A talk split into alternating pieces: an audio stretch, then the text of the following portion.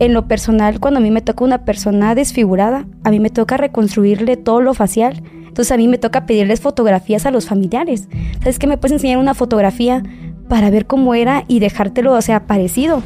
Y empezamos a sacar todos los fluidos que tenga dentro del, del, estómago. Nosotros tenemos aquí la yugular y vamos a hacer una incisión. Por la arteria vamos a inyectar el líquido y por la vena vamos a drenar toda la sangre necesaria para que podamos inyectar el formol. Yo embalsamé a un niño de una familia que era satánica. El niño me lo llevaron un 2 de noviembre. Estoy embalsamando al niño y se me cae primero el bote de formol. Hacia eso empezaron a suceder cosas en mi casa. Yo no podía dormir y yo sentía un olor a podrido. O sea, yo hasta lloré por no poder dormir porque yo tenía miedo. Y alcanzo a ver la parte esta de su cabecita de un niño al final de mi cama. No sé qué, qué necesitas acá, le. O sea, yo lo único que hice fue mi trabajo para despedirte bien, pero si te puedo ayudar en algo con mucho gusto, pero con mi hija no te metas.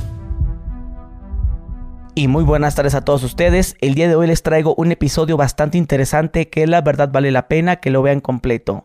Aquí me encuentro con mi amiga Selene Guillén. ¿Cómo estás? Hola, muy bien. Muchas gracias por la invitación y un gusto y un placer estar aquí contigo. También les mando un saludo pues a toda la, todos tus fans, todos los millones de fans que tienes. Pues sí, así es. Mi nombre es Selene Guillén. Soy técnico embalsamador.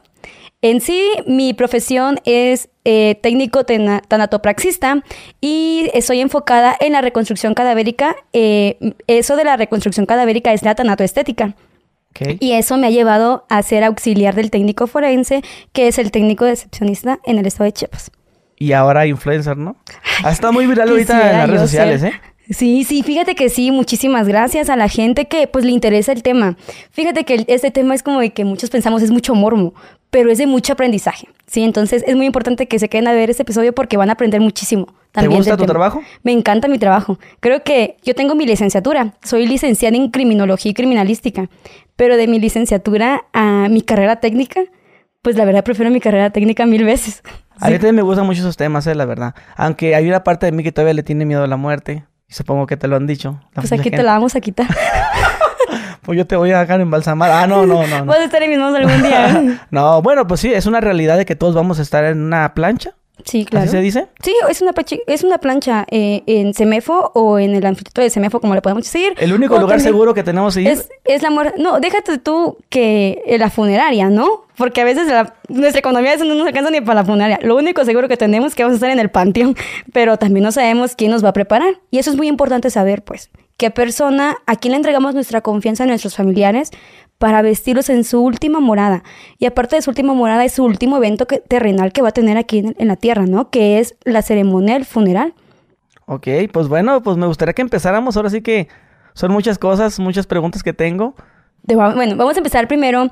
Fíjate que la tanatopraxia significa tano por muerte y praxia por práctica. Eso quiere decir práctica con la muerte, por eso se le puso tanatopraxia.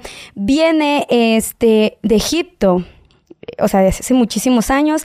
Eh, los egipcios empezaron con lo del embalsamamiento, porque decepcionaban a los cuerpos, más si eran como que faraones los excepcionaban y les quitaban los órganos para ponerlos como en urnas, porque según su espíritu es el último que se iba y ahí empezaron a empezó como que una escalita, ¿no?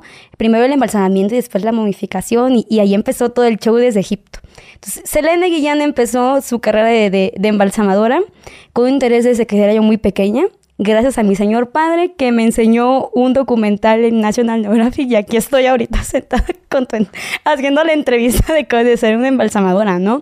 Mi mamá pues casi no le agradaba mucho la idea porque pues aquí en México el machismo está cabrón y no quiero decir que mi mamá sea machista, pero como que eso ya se viene de raíz, pues. Entonces eso era como que un trabajo de hombres y no era como que muy visto en mujeres. Y así te lo decían a ti. No, mi hija, es que esto es para hombres. O sea, mi mamá no tanto así, pero mi mamá, tanto también mi licenciatura le da muchísimo miedo por la inseguridad que se vive. Porque pues, como que todos queremos ser invisibles a veces. México no es un lugar seguro para trabajar tu licenciatura en criminología y criminalística y mucho menos trabajar con muertos, porque pues el narco, hay que decirlo tal y como es, a veces pues llega a contratar tu servicio y si no lo haces bien, pues también tú ya vas a salir siendo embalsamada y después de embalsamar al cliente, ¿no? Entonces, todos esos factores como que a mi mamá le daban miedo, quiero suponer. Yo soy la única mujer de tres hermanos hombres, entonces te hace imaginar que pues era el cuidado que, que a mí me tenía. Y ninguno de mis hermanos optó por, por esto. Entonces mi papá, estando viendo como que el documental, dice mi papá, pues yo hubiera, yo hubiera querido estudiar eso. Eh, y cómo hubiera querido que alguien pues lo, lo estudiara. Y yo, no me metas ideas, por favor, Satanás, no me metas esas ideas locas. Y ya después empecé a investigar. Le dije, ok, lo voy a estudiar, ¿no? Empecé a estudiar mi licenciatura. Le costó muchísimo a mi mamá probar que yo estudiara la licenciatura en criminología y criminalística, pero pues lo terminé aceptando porque sabía que me gustaba. Y gracias a Dios, pues aquí estamos compartiendo con ustedes más experiencias, pero así empecé yo. Después de eso, eh, yo estoy en la UNAM, quiero, uh, quiero aclarar, estoy en la UNAM lo que es la tanatopraxia y la tanatoestética, y me enfoqué en la reconstrucción cadavérica. Eso quiere decir que esta tanatoestética es la reconstrucción, como te mencionaba, pero empezamos como que a profundizar más los sentimientos emocionales de las personas, porque en lo personal, cuando a mí me toca una persona desfigurada, a mí me toca reconstruirle todo lo facial. Entonces a mí me toca pedirles fotografías a los familiares. ¿Sabes qué? Me puedes enseñar una fotografía para ver cómo era y dejártelo, o sea, parecido, pero como que estuviera durmiendo, ¿no? Estuviera en un sueño profundo. Siento que mi trabajo es muy importante porque pues la persona en sí ya está descansando, pero nosotros ya somos como que los médicos del alma de las personas que pues están desveladas, de las que les tocó estar afuera de un hospital, lloviendo, con frío, cuidando a su familiar y que pues lamentablemente fallezca, siento que es un dolor más fuerte, ¿no? Entonces nosotros también nos, nos, catalogamos como que los médicos del alma de las personas. Va, nuestro trabajo va dedicado a ellas, también a las personas que se mueren. Pero este, pero le damos como que un conforte de que su, de que su, su familiar está descansando como que dormido. Y siento que le, que eso los reconforta en el alma, sabiendo que pues ellos hicieron hasta el último momento lo que subo a su alcance, y más que pues les están dando como que un, una honra pues a su última morada, una, algo memorial. Algunos nos piden ponerles trajecitos, smoking, y nosotros lo ponemos, ¿no? Por ejemplo, a los niños, a mí me tocó a una niña que le gustaban muchísimo las flores. Y a mí me tocó como que hacerle trencitas en su cabellito y ponerle las florecitas así en su cabellito porque pues a ella sí le gustaba, ¿no?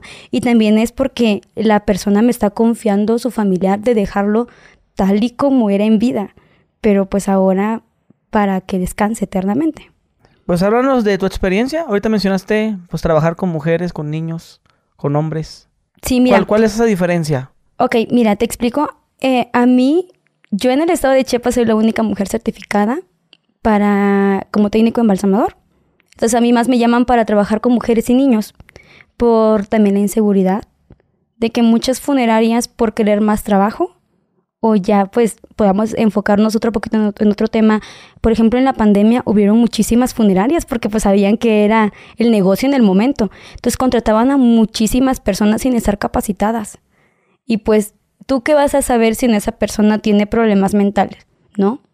Y quiero decir eso porque como que era algo muy inético. Porque a mí me tocó ver una persona que fotografiaba niñas así muertas y también los fotografiaban en los hospitales cuando llegaban, los de la funeraria. Entonces, como que todo ese miedo a las personas les quedó muy plasmado y a mí me, a mí me llaman más bien para embalsamar mujeres y niños y niñas, pues. Y fíjate que mi trabajo es muy, muy pesado. O sea, no digo como que no me guste, es muy pesado, un desgaste emocional muy fuerte, porque yo también soy mamá y también siento como que el dolor de las personas, pues. También por eso eso me llevó a capacitarme en ser tanatóloga para poder ayudar a las personas a sobrellevar su duelo, el acompañamiento tanatológico que es muy importante, el, controlar nuestra ansiedad y nuestras depresiones, nuestra salud mental más que nada, ¿no? Entonces, me ha llevado un sinfín de, de experiencias y déjame contarte como que una de ellas, por ejemplo, a mí me tocó embalsamar una niña, ¿no? y la mamá quedó afectada porque era una niña que había muerto de un derrame cerebral, que habían ido a la playa, habían viajado y que como nos- la verdad no como que no profundicé mucho en el tema de preguntar y qué pasó y esto porque también es como que ponerle sal y limón a la herida pues que ya tienen no entonces yo nada más cuando me llega un cuerpo lo único que sí verifico bien que esté bien llenado es el certificado de defunción para poder trabajar porque sin un certificado eso es muy importante yo no puedo trabajar porque pues también es meterme en problemas legales a mí y comprometer a la funeraria donde yo estoy trabajando ¿sí? Entonces, lo primero que tenemos que hacer es verificar el certificado, checar si la persona pues cuenta con los indicios más bien este del cuerpo si es correcto a lo que falleció. Porque uno como embalsamador pues ya sabe, ¿no? Este las como que las evidencias del cuerpo si eso de eso fallece. Por ejemplo, un infarto, si fallece de hepatitis, o sea, todos nosotros nos damos cuenta. Sí, entonces Ah, o sea que no es lo mismo. no, fíjate que también no, es- no implementamos los mismos procedimientos eh, para embalsamar con una persona que falleció de un infarto a una persona que falleció de una hepatitis o de una cirrosis. El cuerpo nos va diciendo qué, tipi- qué tipo de formol necesita. Hay una gama extensa en formoles, déjame decirte. O sea, no solo como el que nosotros conocemos, de que el formol y, y el formol es único. No, no. y aparte ya está muerto, es lo mismo. es No, mismo ajá, es correcto, no. Hay diferentes tipos de formoles. Por eso te decía que es muy importante que las funerarias sean éticas, que contraten a personas que estén capacitadas en saber de líquidos del cuerpo cadavérico. O sea, el embalsamador o el técnico necropsista es un médico no con las personas vivas, con las personas muertas, porque también nosotros trabajamos con el cuerpo humano. Entonces, como te decía, es una gama extensa en formol. Existe el formol de cavidad, que es para las cavidades. Existe el formol anticoagulante, que por eso te decía que pues no es lo mismo una persona que fallece por infarto a una persona que fallece por cirrosis. Sé que cuando una persona fallece por un infarto, la sangre se va a coagular. Entonces, metemos anticoagulantes para que la sangre empiece a fluir y empecemos a drenar todos los fluidos que tiene el cuerpo. Nosotros en, en- en el procedimiento de embalsamamiento utilizamos unas cánulas, con, va conectada con una bo- bomba exactora. Entonces, metemos líquidos y vamos, este, ¿El líquido por dónde lo meten? ok, vamos a drenar líquidos por el ombliguito, vamos a meter la cánula como si fuera una lipo. Ok. Entonces, oh, si la persona está gordita ahorita y está preocupada porque se va a ver gordita cuando muera, que déjeme decirle que no. Vamos a dejarlo bien estético. O sea cuando que vaya a- el- el- entra y ¿Sí? entra hasta por acá. no, no, no, no. Entra a nuestras cavidades, que es nuestro abdomen, y empezamos a sacar todos los fluidos que tenga dentro del, del estómago. Para sacar los fluidos del cuerpo, nosotros tenemos aquí la yugular y vamos a hacer una incisión. Vamos a buscar vena y arteria. Por la arteria vamos a inyectar el líquido y por la vena vamos a drenar toda la sangre necesaria para que podamos inyectar el formol. El formol es inyectado por las, por las arterias. ¿Sí? Entonces, por las cavidades nos vamos a, como que todos los fluidos que tenga el estómago, para que el cuerpo no empiece a tener malos olores y empiece el procedimiento de embalsamamiento con los líquidos a hacer su función, que es Por ahí perseverar sale, sale hasta la comida y todo. Claro, empiezan a sacar todo, pues. Sí, entonces ya después, ese es el procedimiento de embalsamamiento. Ya después de haber terminado todo nuestro procedimiento, de haber quitado fluidos, de haber inyectado en arteria y drenado por este vena, lo que vamos a hacer es empezar a amortajar. El amortajamiento es mm, poner algodones o gasas en todos los orificios del cuerpo. O sea, tanto en los oídos, en la nariz, en la boca y en todas nuestras partes íntimas que nosotros podamos sacar fluidos, ahí es donde los vamos a sacar. ¿Sí? Vamos a empezar a tapar para que no empiecen a fluir. Y todo eso que sale del cuerpo se va directo al resumidero, a una bolsa. No, fíjate que en las funerarias deben, debería de tener un laboratorio especial para embalsamamiento. No se puede hacer en cualquier lugar un embalsamamiento. En México, aquí en la ciudad, en la ciudad de México, fíjate que está prohibido embalsamar en casas porque obviamente es algo inhigiénico, ¿sí? En las funerarias, en las planchas donde nosotros tenemos para embalsamar, hay un tanque que se va a los residuos, que pues se va a las fosas, ¿no? Que nos da este como que salubridad para poderlas tener. También dentro de esas fosas se tiene que meter medicamentos para purificar el agua. O sea, no solamente se va así porque sí, porque también tenemos que cuidar el medio ambiente, no hay que recordar que cuidarlo. Entonces, tenemos que meterle líquidos a, a esos tanques que se tienen ahí para después desecharlos en las lugares públicas, pues. Ok, ese es el procedimiento de embalsamamiento. Es correcto. No es la rajada como lo dicen. Digo, te lo- No, eh, todo, no, todo el mundo cree que es fíjate, así, mira, ¿no? te voy a decir algo. eso es muy importante que estás diciendo, Ajá. porque muchas personas a veces me dicen doctora y yo no soy doctora. El médico forense es otra cosa muy distinta a lo que es un técnico embalsamador. ¿Ok? Son cosas muy distintas. Van de la mano porque pues eh, vemos el cuerpo humano, pero son cosas distintas. El médico forense se encarga de ver de qué falleció una persona a causa de una muerte violenta. ¿Sí? Y el técnico embalsamador se encarga de perseverar el cuerpo para una velación. Entonces no tiene nada que ver. Trabajamos con el mismo cuerpo, supongamos, pero tenemos objetivos distintos, ¿sí? Entonces el médico forense es otra cosa. El médico forense tiene que ser, primero tiene que estudiar medicina general, medicina, este, medicina general, me- este, es médico cirujano, y después especializarse en medicina forense. Ok, ¿Sí? ¿Y cómo se dice eh, cuando les rajan? Ah, Ok, la necropsia. Necropsia. Ok, sí, sí, sí. Ok. Entonces, yo, gracias a mi... ¿A todos los cuerpos se les hace eso? No, ¿O solamente no, los que fueron Todos los que violentados? son, todos las- los cuerpos que son causa de muerte dudosa, eso se le llama, ese es el término correcto. Fíjate que, por ejemplo, te voy a poner dos escenas. Una persona puede fallecer en la calle y se desmaya, ¿no? Y se muere. Pero, ¿de qué murió? Pues no sabemos. Esas personas tienen que llevárselas CEMEFO, el Servicio Médico Forense, para ver de qué falleció a una persona que fallezca en casa y que sabemos que tiene un antecedente médico, que sabemos que... En un hospital. Sí, claro, que falleció en un hospital, que falleció en la casa, que sufre del corazón y le dio un infarto, ¿no? Pero el que falleció en la calle, que también puede ser que haya fallecido del infarto, ¿cómo lo sabemos? ¿No? Puede haber sido que alguien le dio una comida y lo envenenó. Pueden ser muchas cosas. Entonces, esa es la función del médico legista o médico forense, de investigar las causas de muertes de cada persona. Que eso es lo que todos creemos, ¿no? Que cuando te mueres te sacan los órganos. Pues no, fíjate, ahí te va otra parte, ahí te va. Fíjate que cuando hacemos las, cuando se hacen las, las necropsias, te explico. Sé mm, del tema porque gracias a mi preparación que tuve, pues eso me hace hacer auxiliar técnico decepcionista, que es auxiliar del médico forense. Entonces, pues me ha tocado estar en necropsias. Cuando se hacen las necropsias de ley, efectivamente se retiran los órganos. No estás tan en lo incierto. Se retiran porque se pesan y se miden los órganos para ver si tienen un, un tamaño y un peso adecuado normal. Por si, supongamos que, como te explicaba la persona que falleció en la calle, ¿no? ¿Qué tal y falleció de una hepatitis?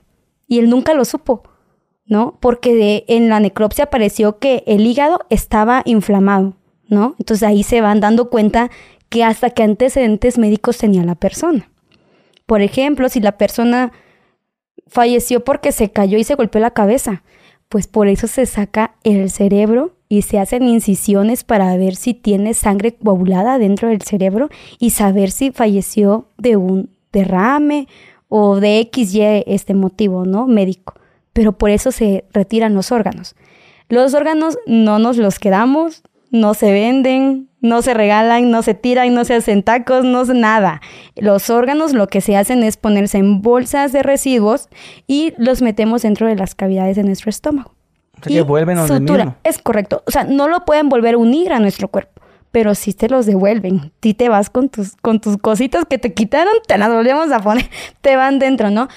Entonces tenemos que suturar, pero pues la bolsa de Y luego residuos la va gente que dice que les meten algodón. Claro, a veces no dicen, una persona me tocó bien loca que decía que le metíamos a serrín. ¿Cómo vamos a meter a serrín? No, o sea, van dentro, o sea, va dentro el cuerpo. Y fíjate que personas inexpertas, por ejemplo, empezaron como que a salir con las dudas de los técnicos, en- bueno, no eran técnicos embalsamadores, de los que hacían pasarse por embalsamadores porque decían, es que la cabeza lo sentimos aguada. Como que le pusieron una bolsa de, de un globo con agua porque se siente aguada. Obviamente, como se fracturan las capas del cráneo, pues queda aguadito, ¿no? Pero es por lo ¿Pero mismo. cómo se dan cuenta ellos? Porque pues tienen que manipular pues el cuerpo para moverlo, para poner, para cambiarlo y para drenarlo. Entonces, cuando tú eres un técnico embalsamador, como te llega el cuerpo, tienes que lavarlo, tienes que desinfectarlo, tienes que cambiarlo y, y hacer tu ok, ¿Cómo procedimiento. te llegan los cuerpos a ti? ¿Con ropa o te llegan ya desnudos? Depende de dónde lleguen, literal. ¿Del hospital? Sí, cuando llegan del hospital, fíjate que por lo general ya nos los entregan amortajados con algodones y con sábanas, pero desnudos. Entonces, mi trabajo es re- lo recibo, ¿Sábanas de- checo. desechables o se vuelven a No, reutilizar? no, nos- nosotros gracias a Dios las tiramos. No sé si en otras funerarias las, las conserven, pero nosotros sí las desechamos. Te voy a explicar algo muy importante. Fíjate que el cuerpo a partir del minuto uno que ya falleció empieza a soltar bacterias. Y si una persona no es embalsamada, obviamente que esas bacterias se van a multiplicar y puede que muchas personas se enfermen. ¿Sí? Porque desde el minuto uno, como pues ya no tiene nuestro organismo, pues ya quedó pues muerto, ya no hay conexiones, empieza a proceder o empieza el procedimiento cadavérico. Y eso es lo natural, que empieza a soltar bacterias del cuerpo. Entonces, por eso es importante el embalsamamiento. Am- fíjate que me habían comentado de un, un país donde no embalsaman, creo que es Chile. Chile me parece que es algo así. Yo les decía, pero ¿por qué no solo inyectamos? Le digo, ¿saben qué están haciendo?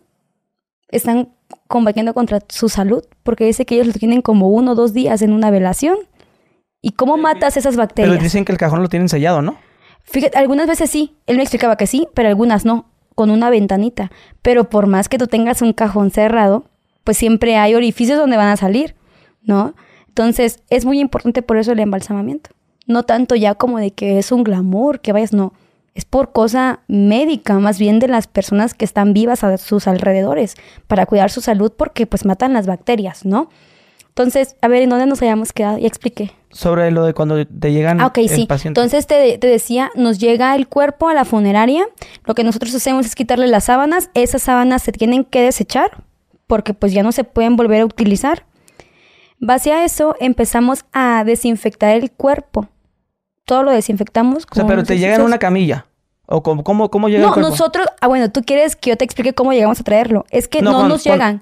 Fíjate que eh, la funeraria se encarga de ir a traer el cuerpo al hospital con la carroza y un ataúd que se tiene como para traslados. Es una es una es un cajón o es un ataúd especial para eso, que obviamente que cada que sacamos un cuerpo pues los- lo desinfectamos, ¿no? Entonces, eso nos sirve para trasladarlo.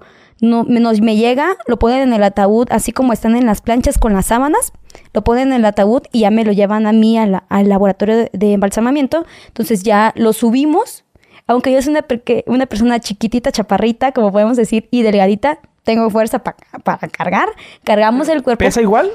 No, obviamente no pesan igual. ¿Sabes por qué? Porque el cuerpo ya está, este, como, como que descansando. O sea, cuando tú descansas, pues todo el peso lo dejas caer. Entonces, eso es lo que pasa con los cuerpos. Entonces, el cuerpo pesa, pesa bastante. O sea, si tú pesas así paradito, imagínate cuando... Digo, dile a tu esposa que te cargue. Sí, sí, sí. Entonces, pesamos más, ¿no? Porque ya nuestro cuerpo está relajado. Es lo que pasa con, con los cadáveres, pesan más. Obviamente que base a la el peso y la altura, pues va, va dependiendo el peso, ¿no? Pero, pero sí pesan. Entonces lo ponemos en la plancha de embalsamamiento. ¿Su, su nombre dónde lo tiene? ¿En el pie como lo vemos? Fíjate que Es en- como un tipo pulsera, ¿no? Eso lo tienen acá, Ok. porque en Ahí el está, hospital, en el hospital no se lo quitan. De hecho, cuando a mí me ha tocado, pues, llevar la carroza al hospital y cuando contratan el servicio. Y lo primero que hago para que las personas no vean la carita de la persona, porque a veces quedan con, con facciones no muy buenas, pues. Entonces, les reviso el- la pulsera y en algunos casos le digo, a ver, coincide sus datos de su mamá, sí. Y a veces sí suelo abrirle sus caritas para que el familiar lo identifique en el hospital, ¿Viene en su la nombre- morgue. su nombre Sí, completo? O sea, porque cuando tú ingresas a un hospital te ponen el nombre completo y tu edad aquí en, en el brazo, porque quedas hospitalizado. ¿Sí? Y en CEMEFO, pues es lo mismo. En CEMEFO es distinto porque tú tienes que entrar a reconocer a tu familiar. Entonces, pues no hay, no hay ninguna duda que él sea. ¿Sí? Entonces, eh, te seguía explicando, llega el- el- a nosotros el cuerpo en el laboratorio para embalsamamiento, empiezo a desinfectar, este, quito las sábanas y en ese instante que ya desinfecté, empiezo a lavar todo el cuerpo, a bañarlo. Le ponemos jabón desinfectante y a bañarlo bien, bien, bien para que quede bien ¿Jabón normal? Sí, nosotros ocupamos un jabón normal. Pero yo a veces sí le incremento como que un jabón desinfectante. Hay jabones especiales. ¿Qué jabón de barra o jabón líquido? No, es un jabón líquido. Oye, Es un jabón líquido especial. Entonces, este, empezamos a poner el cuerpo, lo lavamos, le lava- yo le lavo el cabello. Si eh, algunas veces, como algunas personas están ya varios días hospitalizados, pues no los bañan. Entonces, como que empieza a, a- la piel como que a, des- a desprenderse, pues. La piel muerta. Sí, claro. Entonces lo empiezo a tallar bien, sus cejitas. A veces hasta les perfilo las cejas, pues porque me tocó una secretaria que le gustaban las uñas bien pintadas. Entonces ahí te voy a contar que hasta su manicure todo le hice, pues para que saliera bien guapa. Entonces me toca lavarlo bien, todo el cuerpo, desinfectarlo. Ya después de eso, este, lo empiezo a secar para empezar a trabajar, porque pues ya es un cuerpo que lo puedo trabajar porque ya está desinfectado. También debo de cuidar mi salud, pues como prioridad, la verdad. Empiezo a ponerme mi traje para, para, este, para embalsamar. O utilizo unos goggles para, para, por los fluidos, porque como pues voy inyectando, a veces la sangre llega a salpicar. Entonces me, cubro los ojos, me pongo mi cubreboca, este, ocupo unos como industriales por los, el líquido del, formol que es muy fuerte para que también pues no me vaya a dañar mis pulmones, que, que los productos de embalsamamiento a lo largo son cancerígenos, aunque tú te cuides. Entonces yo por eso es- tengo mis pausas como de descanso, para no también martirizarme mucho en eso, ¿no? Y les aguanto yo otro poquito más. no también ya vaya a ser que a los dos, cinco años ya, ya embalsamaron a la, a la embalsamadora, ¿no? Para cuidarme. Entonces, este, fíjate que me protejo y empiezo a trabajar, a hacer mi chamba. Empiezo a trabajar. Ya, este, cuando ya voy a empezar a tocar lo de la tanatoestética, que es lo de la reconstrucción del cuerpo, pues ya pido al familiar que me enseñe una foto como era su familiar. Porque obviamente no vamos a quedar con la misma expresión que tuvimos la, nuestra última vez. O sea, cuando estábamos contentos, pues con nuestros familiares. El cuerpo a la funeraria nos llega con su última expresión que tuvo. O sea, si el cuerpo tuvo dolor, va, va a llegar como con una cara de dolor. Y ahí me toca darles masajes faciales para que pueda sus músculos em- como que se relajen un poco y yo pueda ponerle un- algo similar como a como o sea que literal eso es como que, a ver, Es que o exactamente. sea, tú le agarras la cara, a ver, a ver, no, no sé así. Sí, entonces yo lo empiezo a Le, masajear. le vas formando la cara de Claro que manera sí, que... sí, Muy bien. empiezo a masajear. Y cuando la persona queda con la boquita abierta y pues no puedo cerrarla, me toca suturarlo. O sea, suturarle la boquita, no tampoco como que suturarle, así una como cesárea, digamos del IMSS, tampoco, ¿no? Pero sí son suturas discretas que Muy van fino. entrando, ajá, entran por la boca y sale, meto el, y sale el hilo por la nariz y ya vuelvo a introducir de otra vez en la nariz, introduzco en la boca para sellarlo. Son suturas discretas, pues para que también la persona no sepa que... que Luego que lo, ma- lo maquillan, ¿no? Para Sí, lo maquillamos, se- maquillamos todos. Para eso existen maquillajes especiales, que son maquillajes post-mortem. Para las personas que tienen dudas de que no existe, los maquillajes post-mortem sí existen. O sea que no es no- el normal, los que venden acá en Mac. y- Ah, no, que ocupo yo. Para que yo se lo diera, ahí Digo, mejor me lo quedo es que es la única marca que conozco, pero eh, por sí. decir algo, algo Sí, convencional. sí, sí, sí, claro. No, no, fíjate que no. Son maquillajes post-mortem, así se llaman, maquillajes post-mortem. Y también ceras post-mortem, que eso nos ayuda cuando llega algún baleadito, alguna persona que no tiene alguna parte de su piel en la cara o algo visible. Con las ceras moldeables post-mortem nosotros vamos sellando esos, esos hoyitos o esas perforaciones. Por eso es la preparación de la tanatoestética. Pues la Es como resanar. Sí. Ah, Ándale, como Sí, yo como- no lo quería decir así, Sí, pero ya. como Sí, resanar algo en es un hoyo y le es pones correcto. su cecerita Sí, sí, sí. y sí. luego el maquillaje ah, ya no se ve nada. Sí, ya no se ve, pero tiene su, como que su técnica, pues, para moldearlo, para, para aprenderlo a hacer. Ahorita Sí. dices que hay que reconstruir la cara, por así decirlo.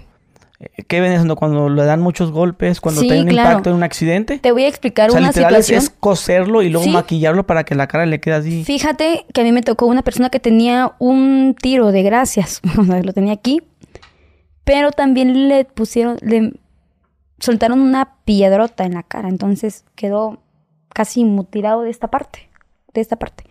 Entonces, este, pues a mí me tocó reconstruirla, base de ceras y suturando, piel con piel, suturando, piel con piel y la verdad que te quise enseñar fotos aquí en el público, pero como que a veces no se puede mucho porque pues nos censuran los videos. Entonces me tocó reconstruirla toda base a ceras y a suturaciones. No lo dejé un 100% igual, pero sí te puedo decir un 80, un 90. También para que la familia no tenga esa impresión fuerte, pues. Porque te decía que ya bastante tienen con que ya el familiar falleció, como para que lo vean de una forma desagradable. Yo pensaba que cuando estaban desfigurados de la cara, el cajón estaba cerrado para que no lo vieran. Pues fíjate que cuando lo ponen así es porque la persona no sabe hacer su trabajo. O, no está especializada en eso. O no hay dinero. Claro que sí. Fíjate que eh, te voy a explicar. Más de estos trabajos lo hacen funerarias de prestigio. Entonces, fíjate que este a mí en lo personal, yo cuando veo que la persona en realidad no tiene dinero y la persona llega muy mal, yo se lo soy gratis. Te, bueno, te había dicho como que mención, este, yo tenía, yo tengo un como un negocio pequeño, un pequeño emprendimiento allá en, Chiapas. Y eso me hace como que generar un poco, un dinero extra, pues. Ya esos, esos este, ahorritos los voy juntando para comprar líquidos, para comprar este, pintura post-mortem, extra, lo que me da la funeraria, eso yo lo compro yo. Y también para que me dé, para comprar cera post-mortem. Entonces, cuando me llega una persona que necesita un embalsamamiento y sé que en verdad no tiene dinero, porque pues la muerte llega de imprevisto, eso sí no avisa. O sea, por lo menos la enfermedad, si te va a doler eh, la pancita o tienes algún problemilla ahí, por lo menos te da que un piquetito te da un aviso. Pero la muerte no avisa. ¿Y qué tal y te agarras sin dinero? ¿cómo le haces, no? Entonces, gracias a Dios mi trabajo y que la verdad, pues yo también vengo de abajo. Entonces, me he puesto la mano como que mucho en el corazón de las personas y ya voy juntando el dinerito, compro las cosas y yo se los doy gratuito. También, de hecho, doy las, este, para las personas de bajos recursos, doy el acompañamiento tanatológico gratuito. ¿Sí? Entonces, eso va saliendo de las personas que también nos pagan y como que tenemos ahí. ¿Qué, ¿qué vendrá haciendo eso? Mira, el acompañamiento tanatológico es el, el ayudarte a superar un duelo. O sea, el duelo no solo quiere decir... Ah, como una terapia. ándale, es correcto. Es una terapia de superación del duelo. El duelo no solo quiere decir que, quiere, que es porque falleció un familiar tuyo. Puede ser la ruptura de, tu, de una pareja, el matrimonio, el novio, el mejor amigo, muchas cosas como esas. Si bendice tu casa que te costó un chingo comprarla y por alguna necesidad lo compraste. Todo el desprendimiento que nos hace daño, nosotros te lo te ayudamos hacerlo de una forma favorable, pues. En vez de recordar, tener recordamiento, recordamientos de tu de esas cosas como una tristeza, nosotros te ayudamos a que lo recuerdas de una forma bonita. Y te empezamos a ayudar también a tranquilizar tu ansiedad y tu depresión. ¿Cómo sería eso? Por ejemplo, si yo te digo, tú embalsamaste a mi esposa. Ok. Y yo estoy, nomás es que pues estoy solo. Solamente la tenía ella. Tú empiezas a, decirme algo sí, positivo. Fíjate, claro que sí. Fíjate que yo siempre cuando me tocan ese tipo de personas, empiezo ayudándolas con el recordamiento de las personas, pero de una forma agradable. Por ejemplo, siempre he dicho que la persona que tú siempre quieres y se te va, lo vas a recordar hasta barriendo. O sea, vas a barrer así y vas a decir, no, ella me enseñaba a barrer así. Entonces, vamos a empezar a ayudarte en tu estado emocional como lecciones de la vida, pero con la persona, porque el duelo nunca lo vas a superar, el duelo va a estar ahí, pero te vamos a ayudar como que, ok, perdiste a tu esposa, vamos a recordar los momentos bonitos que tuviste con ella. Y vas a recordar esto. Sabemos que el, la muerte duele, a todos nos duele porque pues ya no volvemos a ver, pero si, si tienes una religión o no la tengas, vamos como que a empezar a alinear nuestros nuestros pensamientos algo favorable. No sé si me lo a explicar. Claro. Entonces vamos a recordar algo que te duele con algo bonito. Cuando vengas a ver, el duelo es, es un proceso. El proceso del duelo tienes que vivirlo y es un proceso que tienes que terminarlo también. Porque es como si tú tomaras un antibiótico cuando estás enfermo. Pero si no terminas tu tratamiento, vuelves a recaer y te vuelve a dar la infección o lo que tú tengas. Es lo mismo con el duelo. A veces tú quedas estancado en una de las etapas del duelo y ya no puedes salir porque no terminaste tu terapia o, cosas por el estilo. Y tienes que culminarlo para poder estar bien, pues, ¿sí? ¿Qué duelo afecta más? ¿Sabes qué? La muerte de un hijo. La muerte de los hijos es una muerte que duele muchísimo. Te voy a decir por qué. Porque nosotros como mexicanos, no sé si siempre has escuchado que dice tu mamá, ¿qué vas a hacer cuando yo me muera? Claro.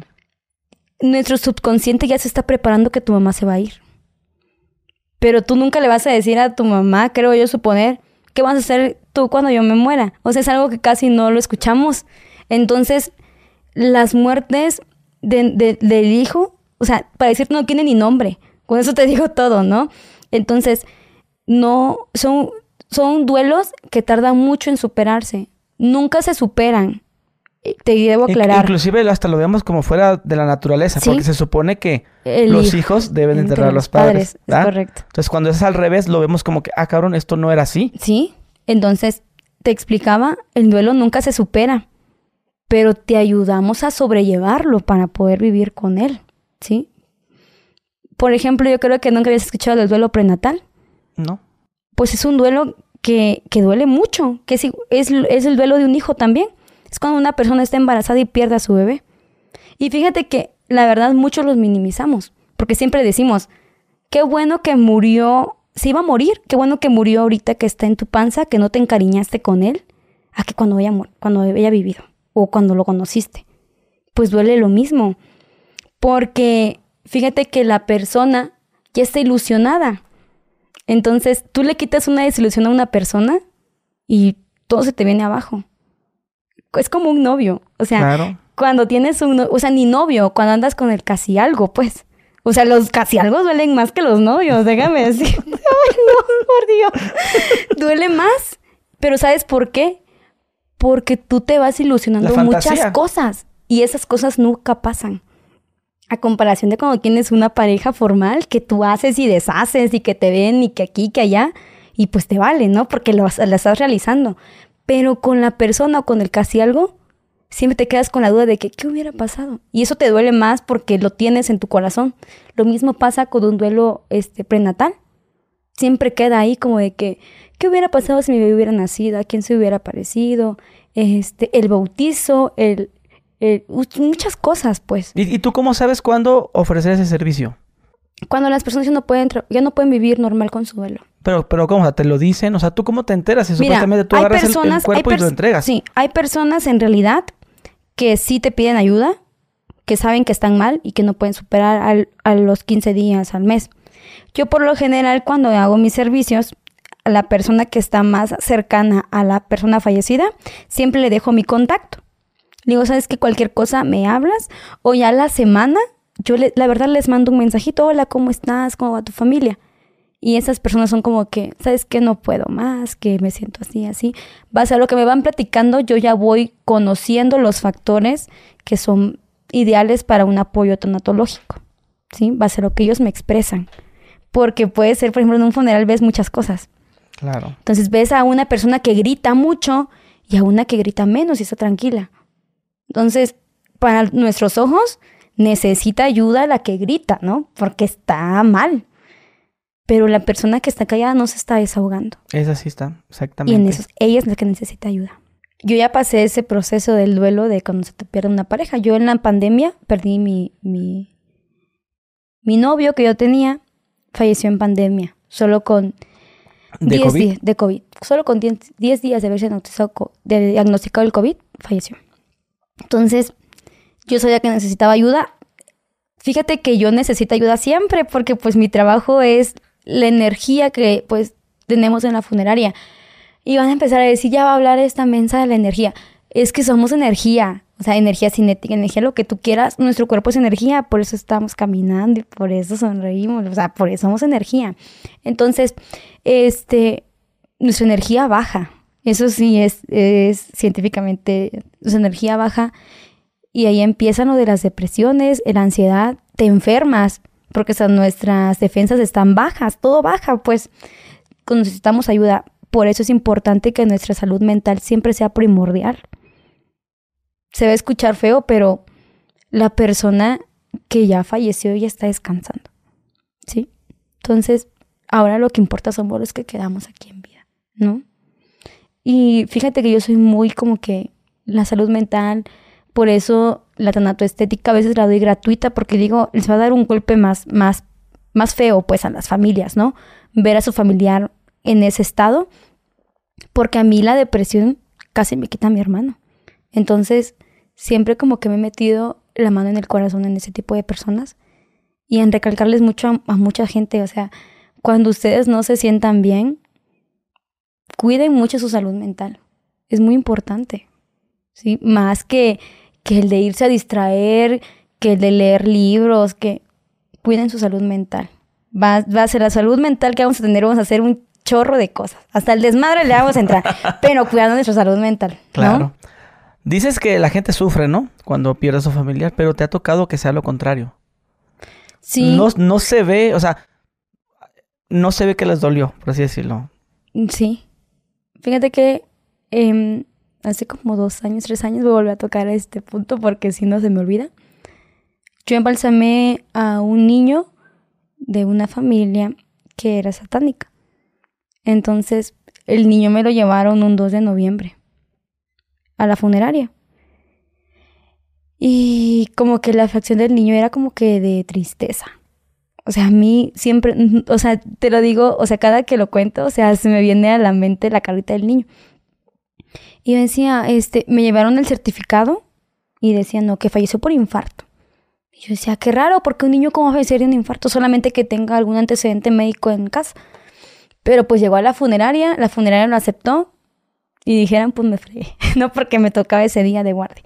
Entonces empiezo a trabajar con el niño, pero los papás bien así, o sea, la mamá muy tranquila. Y luego este, empezaron a suceder cosas muy extrañas. Y ya, ¿Ahí? Sí. Eh, cuando estabas embalsamando. Embalsamando. O sea que sí te pasan cosas O paranormales. sea, mira, te voy a decir algo. De todo el tiempo que llevo trabajando, son como cuatro o cinco cosas. O sea, no quiere decir que sean seguidas, porque imagínate, si no, no trabajo. No, ya no voy a querer llegar. A ver, cuenta. Pero mira, eh, esa, esa situación del niño, desde que yo estaba embalsamando, sí sentía como que cosas. Algo extraño, o sea, son muy raras las veces que yo siento como que una vibra rara, pues. No sé si lo quieres llamar vibra, no sé cómo le quieras llamar, pero yo sentía algo raro. Y la funeraria siempre se mantiene con clima porque pues que el frío mata bacterias. Pues te decía que el cuerpo es- empieza a soltar bacterias, ¿no? Y no entra ventilación, mucha ventilación, solamente que tú abras las ventanas. Y lo, por lo general cuando nosotros empezamos a embalsamar, yo siempre suelo cerrar las ventanas porque no va a haber uno que otro fisgón ahí viendo. Entonces, sí trato de cerrar las ventanas. No había como que una circulación de aire, aire fuerte. Entonces, estoy embalsamando al niño y se me cae primero el bote del formol. Y yo, donde volteo, dije yo, bueno, lo levanté y dije yo, fue el aire. O sea, literal, dije, mi mente sabía que la ventana estaba cerrada, pero dije, fue el aire porque siempre trato de buscar algo científico a las cosas que no tengo cómo comprobarlas, ¿no? Para poder trabajar bien. Por dos. Sí, entonces dije yo, fue el aire, aunque no haya algo entró, fue el aire. Y seguí trabajando. Entonces, la, la dueña de la funeraria siempre como que es muy religiosa. Entonces, llega corriendo y me, dice, y me toca la, la puerta de la- del laboratorio y le digo, ¿qué pasó? Se le tengo mucho miedo. Y yo, ¿por qué? Porque fíjate que los papás son satánicos. Dice que ya no le vas a poner ropa al niño, no le vas a poner nada de ropa, ni un pañalito, ni nada, y le vas a poner esta sotana negra, como esos que utilizan los monjecitos, pero en negro. Y yo, bueno, o sea, no quiero decir que ellos lo mataron o algo así, porque pues mucha gente me ha preguntado, pero, pero sí tenía mis dudas, pues. Base a eso empezaron a suceder cosas en mi casa. Y en ese caso también le aparecían a mi hijita, porque mi hijita empezó a ver amigos imaginarios. Y para que una niña venga de tres años, cuatro años a decirte eso, o sea, es como que ella no te puede mentir, pues, o sea, yo no estoy acostumbrada en mi casa de contarle fantasmas a mi hija, ¿no? Entonces, mi hijita me decía, sí, es que tengo amigos imaginarios y una vez le encontré hablando solita. Y yo así como de que, ay Dios, vente para acá. no, vamos a platicar las dos. Y ella me empezó a platicar que tenía un amigo. Y dada la situación de eso, como a los 15, 20 días después de platicar con la niña que tenía amigos imaginarios, yo no podía dormir. Y yo sentí un olor a podrido. O sea, ¿has sentido ese olor que te, te irrita la nariz? Sí. Que te arde. No sé. Yo sí lo sentía. Y luego quería dormir y no podía. Y era, te lo digo aquí en confianza y eso nunca lo he dicho, yo hasta lloré por no poder dormir, porque yo tenía miedo. O sea, miedo a qué, no sé, pero yo tenía miedo porque no podía dormir. Y ya después empieza mi hijita. ¿Sabes qué? No, no podía dormir y decía que veía algo en la madrugada. Y tengo un amigo que es de una radiofusora ahí en Chiapas, que se llama Carlos Camacho, que por ejemplo lo vamos a saludar ahorita. Este, me dice, ¿sabes qué? Pon un vaso con agua. Porque está metiendo con tu hijita y ya eso es otro pedo y que no sé qué. Y yo, bueno, ok. Y puse el vaso con agua y yo lo dejé lleno y bajó. O sea, así. Y yo, que, yo investigando en, en el señor ¿qué significa cuando dejas un vaso? Entonces, pues a esa hora empezamos otras cositas, ¿no? Como que ahí para limpiar, que un mi amigo, no, pon chile para que se ahogue. Yo no, porque yo no sé, antes de eso, déjame decirte, yo estaba haciendo mis prácticas en una institución y me hicieron una videollamada como a las 3, 4 de la mañana porque ya estaba haciendo tareas. Y me dice, este, que la verdad era mi antiguo novio que tenía. Y me dice, ¿sabes qué? Dile a tu hijito que se duerma porque ya es tarde. Y yo, pero si está durmiendo. Me dice, no, y de hecho no había nadie. Déjame decirte, ese día no había nadie en mi casa. Y yo estaba con la, con, con la videollamada. Me dice, es que de verdad se vio una, alguien atrás de ti, pero se vio como niño. Y le digo, mira, como siempre me mentía. Y yo, mira, no me vas a venir a asustar con eso. Este, dijimos unas cuantas cosas, colgamos y me metí a dormir. Y ya cuando de repente me dio sed, eran como las cuatro, tres y media, cuatro de la mañana. Me, me siento en la cama a tomar agua y alcanzo a ver la parte esta de su cabecita de un niño al final de mi cama. Y a esa hora llamo a, a un al amigo, él era de la fiscalía. Le digo, ¿sabes qué? Se metió alguien en mi casa. Y me dice, ¿cómo? Ahorita llamo a las patrullas. Y yo, no, hay un niño en mi casa y no hay nadie. ¿Sabes qué hizo? ¿Tú crees que me que subió aunque sea a verme? Pues se quedó afuera y me dijo, baja, nadie va a entrar, porque también le dio miedo porque dice que él también lo vio. Entonces, base a eso, pues empecé a oler a podrido, mi hijita empezó a sentir eso y yo implementé como que otro tipo de, de, cosas, ¿no? Empecé a decirle, ¿sabes qué? Si eres tú, si necesitas que yo te apoye, eh, apoye en algo, o sea, no sé qué, qué necesitas acá, le dije. O sea, yo lo único que hice fue mi trabajo para despedirte bien, pero si te puedo ayudar en algo con mucho gusto, pero con mi hija no te metas. ¿Sí? O sea, hazme cosas a mí, dime cosas a mí, manifiéstate conmigo, pero con mi hija no. Y fíjate que eso sirvió, porque después empezaron a disminuir las cosas. Entonces, mucha gente dirá, es que no sé, a lo mejor era su cerebro o su mente o algo. Pero es que... El niño estaba agradecido por el trato que le diste. Entonces, eso me, me dijeron muchas personas. ¿Me sabes qué? Porque si sus papás no lo querían, sí, no, no sufrieron, sufrió, a lo mejor le hicieron algún sacrificio, por así decirlo. Sí, es lo que dicen Y era parte del ritual. Entonces, tú lo trataste bien y pues te fue a buscar. Sí, entonces todos esos me dicen mucha gente. ¿Me sabes qué? Es que podemos ver un sinfín de videos de personas que sean embalsamadoras, de personas embalsamadores que nosotros somos a las funerarias y todos platican de su trabajo y de lo científico, pero nadie platica contigo como con el corazón de ayudar a la gente. Entonces, a ti te... Tú ese eres ese distintivo, pues, entre esa profesión. Y a lo mejor mi corazón es muy de pollo. Entonces, digo yo, pues, si era eso y si lo despedí así, se fue. Bendito Dios que se fue a descansar. Pero sí me quedó esa duda de, ese niño. y siempre lo, lo tengo ¿Cómo presente. ¿Qué edad tenía? Tenía ocho años. Ocho. O sea, cuando tú estabas acostada aquí en la cama. Sí. Y es como si, como si quisiera jalarte las patas. O sea, estaba del otro lado. Estaba del otro lado, pero no viéndome. Pero, o sea, pero ¿de qué lado estaba? ¿Como del lado de, los pies o del lado izquierdo o derecha? No, no, no. Estaba como que viendo de frente a la pared, pues. O sea, estaba volteadito. Yo veía como que su espaldita y su cabecita. Ya me lo haces entender. Claro. Así estaba. O sea, no sentía que era como que en fin de asustarme, porque si no, pues lo hubiera visto. O sea, la cara no se la viste. No, no se la vi. No se movía. No, no, se movía, no se volteó nada, nada, nada, nada más. Estaba sentadito y le vi su cabecita y su, y su cuellito. O sea, lo vi sentadito así, donde estaba ahí. Bien pudo haber sido ese. Pues yo creo que sí. O sea, le vi sus facciones. Claro. Le vi facciones. O sea, yo lo coincidían. ¿Sí? Pues era ese. Sí, claro.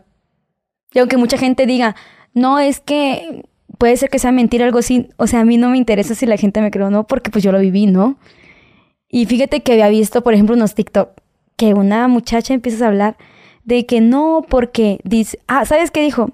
Que cuando hagan podcasts como estos, que inviten a gente profesional. Porque a veces salen con unas sartas de... con la palabra P. Porque hay veces que hay niños y que lo escuchan. Pues. Claro. No, entonces, con esa palabra lo dijo que salen con que han embalsamado brujas, con que hay una embalsamadora que ha embalsamado a un niño que de la familia satánica y todo eso. O sea, no porque ella no le haya pasado, quiere decir que eso sea una mentira. O eso no deja ser que nosotros seamos profesionales, pues, ¿no? Si a ella no le ha pasado, pues algo malo estás haciendo porque no te están llegando a visitar ni por lo menos para agradecerte. Pero no te hace ser menos profesional. Por ejemplo, ella dice que nunca soñado, que ella ya ha soñado muertos. Yo nunca he soñado a ningún muerto con el que yo he trabajado. O sea, yo no sé si porque llego muy cansada de trabajar, nada más me, me baño, me desinfecto bien y a mimir. Y no hay poder humano que me despierte. O sea, ni para soñar a nadie. ¿Cuántas No. horas trabajas al día? A ver si me tocan muy pesadas. ¿No? Se nota mi mujer. Ya, ¿Unas ya, 12? ¿12 horas? Más o menos. Y de, esas, y de esas 12 horas, a veces nos llegan hasta dos muertos, tres muertos al día. Ok. Yo pensaba que era más, fíjate. ¿eh? Fíjate, ¿sabes por qué? Porque la funeraria ahorita donde yo más estoy es pequeña. Solo tiene dos capillas. ¿Cuánto tiempo es el proceso de todo? Desde que entra hasta que esté listo. Cuando me llega un cuerpo este, que falleció por alguna enfermedad, o es una enfermedad general o un necropsiado, sí me lleva como en el lapso de dos, tres horas. Pero cuando ya es una persona en estado de putrefacción, ya me llega a tocar de cinco a seis horas porque es más pesado. ¿Por qué? Porque tienes que inyectarles más líquidos y aparte de eso la tanatoestética tiene que entrar muchísimo. Porque a veces ya eh, empiezan a tener facciones de putrefacción o de descomposición cadavérica más acelerado y se empiezan a notar zonas verdosas, que son las venas. Y ese está descompuesto el cuerpo. Y Tienes que em- taparlo. Empieza la piel a pegarse más a los No, huesos. no, no. em- em- se empieza a hinchar. Ok. Y una, a mí, por ejemplo, la primera vez que me tocó, este, cuando estaba haciendo mis prácticas de la, de la tanatopraxia, el primer muerto que me tocó jamás se me va a olvidar. Porque era un muerto en estado de descomposición. Y había muerto por un ahogamiento en un río. Con olor. Sí. Con eso te digo, mira, de verdad no me avergüenza decirlo, porque pues también pues empezamos a Yo hasta vomité. Y el médico me hizo, fíjate que ese doctor me hizo este valorar muchas cosas que nada te viene de gratis y que todo te cuesta. Porque yo vomité, y yo dije, alguien va a venir a limpiarlo, pues porque yo estoy trabajando el cuerpo. ¿Qué va a hacer? O sea, ¿sabes qué me dijo el doctor? Bueno, ya terminaste a limpiar el vómito, porque aquí nadie lo va a limpiar. Entonces, es enseñarte que, que tú tienes que hacer las cosas por ti mismo, pues que nadie puede venirte a ayudar, que tú puedes solo. Y eso me enseñó muchísimas cosas ese doctor, y soy muy agradecida con él, porque él me decía, ¿estás segura de que quieres ser esto? Porque vas a trabajar con olores nauseabundos todo el tiempo. O sea, vas a oler sangre. Si el cuerpo te llega en estado de descomposición, vas a oler olores fétidos. ¿Y qué vas a hacer? ¿Te vas a ir? ¿No lo vas a trabajar? Y yo sí tiene razón. Y en realidad eso es lo que pasa. Con eso, ese es mi olor de trabajar, que uno trabaja en una oficina, que le ponemos saboreosol de manzana con canela para relajarnos. El mío no es todo lo contrario. O sea que ahí tampoco fuerte. puedes hacer... ah, ah, Sí, se desinfecta y todo. Sí, o sea, huele, o sea, tendido un olor rico, pues, cuando ya todo está limpio. Pero cuando te llega el cuerpo a la hora de la chinga, está el olor fuerte. ¿Y cómo lo puedes tolerar? ¿Con mascarillas? O... Fíjate que ya me acostumbré. O sea, fíjate que me- a mí me mandan mensaje, o sea, a veces para molestarme. ¿Qué estás haciendo? No, estoy embalsamando, Raquel, te marco. Ahí te mando unos taquitos de tripa, ¿no? Ya, ya. Y yo, sí, mándamelos, pues me da hambre, pues estoy trabajando, ¿no? Estoy, dijeron, estoy haciendo hambre para trabajar. Yo, o sea, mi ya sí, ya, ya me acostumbré, pues, al, al trabajo. O sea, ¿bien pudieras comer ahí? Sí, claro. Digo, no un ladito de... No, la de- vida, no, no, no. Pero pues ya terminando de, de trabajar y todo, ya, a comer. Quitar guantes y ya. Sí, a comer. A comer chavocho. Con agüita. Y mis taquitos de tripa. Yo no... bueno, yo no pudiera. no. Y más Pues, si, es si- inevitable. imagínate, digo, con todo respeto, un paciente que venga calcinado. Sí, y, y fíjate luego, que son peores. y sí. luego, pues, algo que sea relacionado con, con eso, pollo, no sé. Yo creo que sí me dio a entender, ¿no? O sea, Sí, sí, sí. yo creo que no pudiera, la verdad. No sé, es un impacto muy grande para mí. Bueno, mismo, con un poquito de KFC me baja. sí. Allá de comer. Y una mi coquita, ¿no? Pero sí, fíjate que, que son muchos puntos que fíjate que toda la gente que piensa de muerte embalsamadores ah, es fantasma, es mormo, es muchas cosas. Pero no se dan cuenta que eso va más allá. Más allá del poder, del- del apoyo humano, pues, porque es una persona que está sin vida. Y yo, a mí en lo personal, yo sí les hablo a los muertos cuando me llegan. Y yo les pido autorización para trabajar con ellos. Porque es un cuerpo que no es mío. Que tuvo vida y que ahorita, pues en el momento ya está inerte. Oye, ¿y está Pero mal que digas muertos? Por ejemplo, yo digo pacientes porque pues todavía los estás atendiendo. Pues te voy a decir algo. Y todavía eh, tiene vida, por así decirlo, el, el- el cuerpo. Por eso yo me dijo como paciente, ¿no? Como Pues que te voy a decir algo. Ah, Eh, el decir muertos no va más, o sea, es ser muy realistas. ¿no? Claro. Porque es el término correcto, una persona que vida y es una persona que está muerta. Entonces, yo sí le tengo respeto, como tú le quieras llamar, también les, les llamo paciente. Yo siempre le llamo ser querido. O sea, mire, su ser querido, esto me está costando, esperen un momentito más, en un momento sale, me está tocando arreglarlo, o cosas por el estilo. Pero ya ahorita hablando así, en YouTube y en todas las plataformas siempre va a haber personas que son científicas. Entonces, cualquier palabrita que tú digas, me van a decir, ¿por qué le dice paciente o por qué le dice persona si ya está muerta? claro. Entonces, O al revés, Sí, ¿o por qué le dice sí, muertos? Sí, rato y después vamos a ver cómo decir, no, esa inhumana le está diciendo muertos. Le está diciendo muertos a los muertos, ¿no? Entonces, prefiero como que ya tener como que los términos correctos, más que nada. Pero yo les digo ser queridos, porque es el ser querido de una persona. Entonces yo así le llamo. Cuando te llega el cuerpo, ¿todavía llega con vida, por así decirlo? Porque luego se dice, se dice que todavía escuchan y que el cerebro se muere después. Pues una persona necropsiada, pues ya no va a escuchar o conectado su, cere- su oído al cerebro porque ya no tiene cerebro literal porque se le desconecta. Entonces, una persona que ya falleció, todos sus órganos vitales dejan de funcionar. ¿Sí? Obviamente sí han salido como que documentales o cosas así de que el, de que el oído muera al último ¿Mm? que te escucha. A, a eso me refería. ¿Sí? Pero yo no lo creo tan así. ¿Sí? Entonces, yo más les hablo como por respeto. Como te decía, todos somos energía. Y eso sí, de la energía, la energía sale al último. Eso sí es, es completamente seguro. Por eso explicaba lo de los accidentes. O sea, cuando una persona es atropellada, no sé si has notado que siempre sale volando un zapato. Ya. Es por eso de la energía. No quiere decir que la persona murió, pero si su energía sale proyectada, pues porque te, te golpean. Muchas veces el 99% ha fallecido la persona, ¿no? Y por eso sale proyectado el zapato. Algunas veces se encuentra, otras no, pero siempre sale proyectado, porque nuestras manos entran por las... Nuestra energía entra por las manos y la energía sale por nuestros pies. Es por eso que sale volando el zapato. Entonces, lo que sí te podría decir es de que la energía y los gases, cuando una persona está muerta, siempre van a salir. ¿Sí? Entonces, cuando nosotros le hablamos, yo más soy como que hablarle, de ver, te voy a, te voy a poner guapo y aquí. A todos les hablas igual. Sí, no, no a todos igual, pero sí les hablo. Digo, o sea, como Sí, que voy por a hacer ejemplo, esto, por ejemplo, permíteme. mira, sí, por ejemplo, a mí me tocó una persona, eh, un señor, te voy a mejor de ese no, te voy a dejar para la próxima. Eh, la persona que te digo que era secretaria, que siempre daba las manos muy, muy lindas, no me dejaba como que acomodarle sus manitas de esta posición y le gustaba mucho el color rojo. Le digo, bueno, bueno señora, y le digo el nombre. Si no te portas bien, no te voy a pintar tus uñas, le. Porque sé que te gustaba pintar. Y es más, te compré tu color rojo que te gusta. Y me estaba peinando porque estaba muy rígida. No sé qué tenga que ver. O sea, yo eso sí te lo puedo decir. No, no estoy segura, pues el oído muera el último algo así. No te lo puedo decir porque pues yo no soy científica. ¿no? Bueno, algún día lo voy a estudiar. Pero no estoy segura más allá.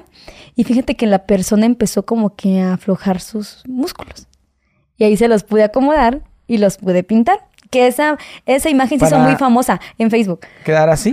Así, y le pude pintar sus uñitas de color rojo. Y yo dije, qué padre, qué padre porque creo que más allá de los embalsamadores es como que tener conexión con la muerte, pues. O sea, con la persona. El respeto siempre se va, siempre se gana. O sea, y siempre he dicho, aunque la persona esté muerta, la persona esté viva, siempre el respeto se gana. Y siempre he dicho esto. Mi trabajo no, no es trabajar, no es embalsamar, pues. Mi trabajo es embellecer a la muerte. Porque siempre la pongo guapa para que tenga su último momento o sus familias lo miren, ¿no? Entonces, siempre eso de arreglarlas como ellas quisieron, eso sí va en mí. Eso sí, a veces hasta me deja, te lo juro. A mí me han, las personas que, que yo he trabajado con sus familiares, hubo una persona que me tocó que padecía de leucemia. y dejó escrita una carta que quería que yo le embalsamara, que me buscaran donde yo estuviera. Y me dejó escrita lo que ella quería, ponerse esta ropa. Ella fue la que le delineé las cejitas, la puse guapa, ¿no? Entonces, siento que es un agradecimiento a mi trabajo, pues le dan el valor necesario que debe de tener. ¿Qué otras cosas se ven cuando estás trabajando? ¿Qué, qué hacen los cuerpos? Se escucha que tiran gases, hacen Sí, ruido, se paran, sí, se sientan. Por ejemplo, eso es muy, eso no es muy inusual que yo lo cuente, pero los cuerpos tienen erecciones cuando fallecen. Sí. Sí, pues también por la rigidez cadavérica. Los cuerpos masculinos, pues. O sea, literal como es una erección de una persona Sí, una erección. así tal cual. Sí, así como tú lo dijiste con tus manos, así. Sí, pero en el proceso que estás eh, haciendo el lavado, el baño, o llega y ya, ya está así. A veces cuando uno llega y está así. Ok. Entonces, yo ya lo veo algo normal, pues. Al principio, no te lo voy a negar, yo era una, estaba muy, muy joven y decía, no me daba mucha pena. Pero ahorita ya es como que algo normal. Sé que es un, una fase cadavérica de la rigidez, que eso es lo que lo, lo provoca, ¿no? Y también trato con mucho respeto. También que mueven una mano. Sí. Eso, y también es por la rigidez, pues porque se van contrayendo los músculos, por eso sucede eso. Esa es la, la- la definición correcta, porque los músculos se contraen por la rigidez. De igual forma, cuando están en CEMEF o están en funerarias esperando al familiar, llegan a tener sonidos que, eh, los emiten de la garganta. Por ejemplo, el eso se escuchan fuerte, pero es porque se están liberando los gases. Algunas veces en algunos semefos o en algunas funerarias se introducen unos tubos a la garganta para que se liberen más rápido los gases y no empiezan a producirse esos sonidos. Y eso también es válido. Y cuando los, los Sí. gases salen, eh, son un olor acá feo. Eso es va dentro de tu cuerpo. Pero hay Sí. diferencia de una flatulencia de un vivo a un muerto. Pues son, dejan de ser gases, pues. Son similares. Más o menos similares, un poquito más fuertes, porque algunas veces tiene que ver también con lo que la persona falleció. ¿Sí? Por ejemplo, cuando la persona falleció de alguna hepatitis, de una, alguna cirrosis, pues, el cuerpo tiende a hincharse, a hincharse y a hincharse. Y por más que tú embalsames y quites líquidos, a veces las personas tienden a, a- seguirse hinchando y el cuerpo llega a estallar en el ataúd en, en la funeral, en el funeral.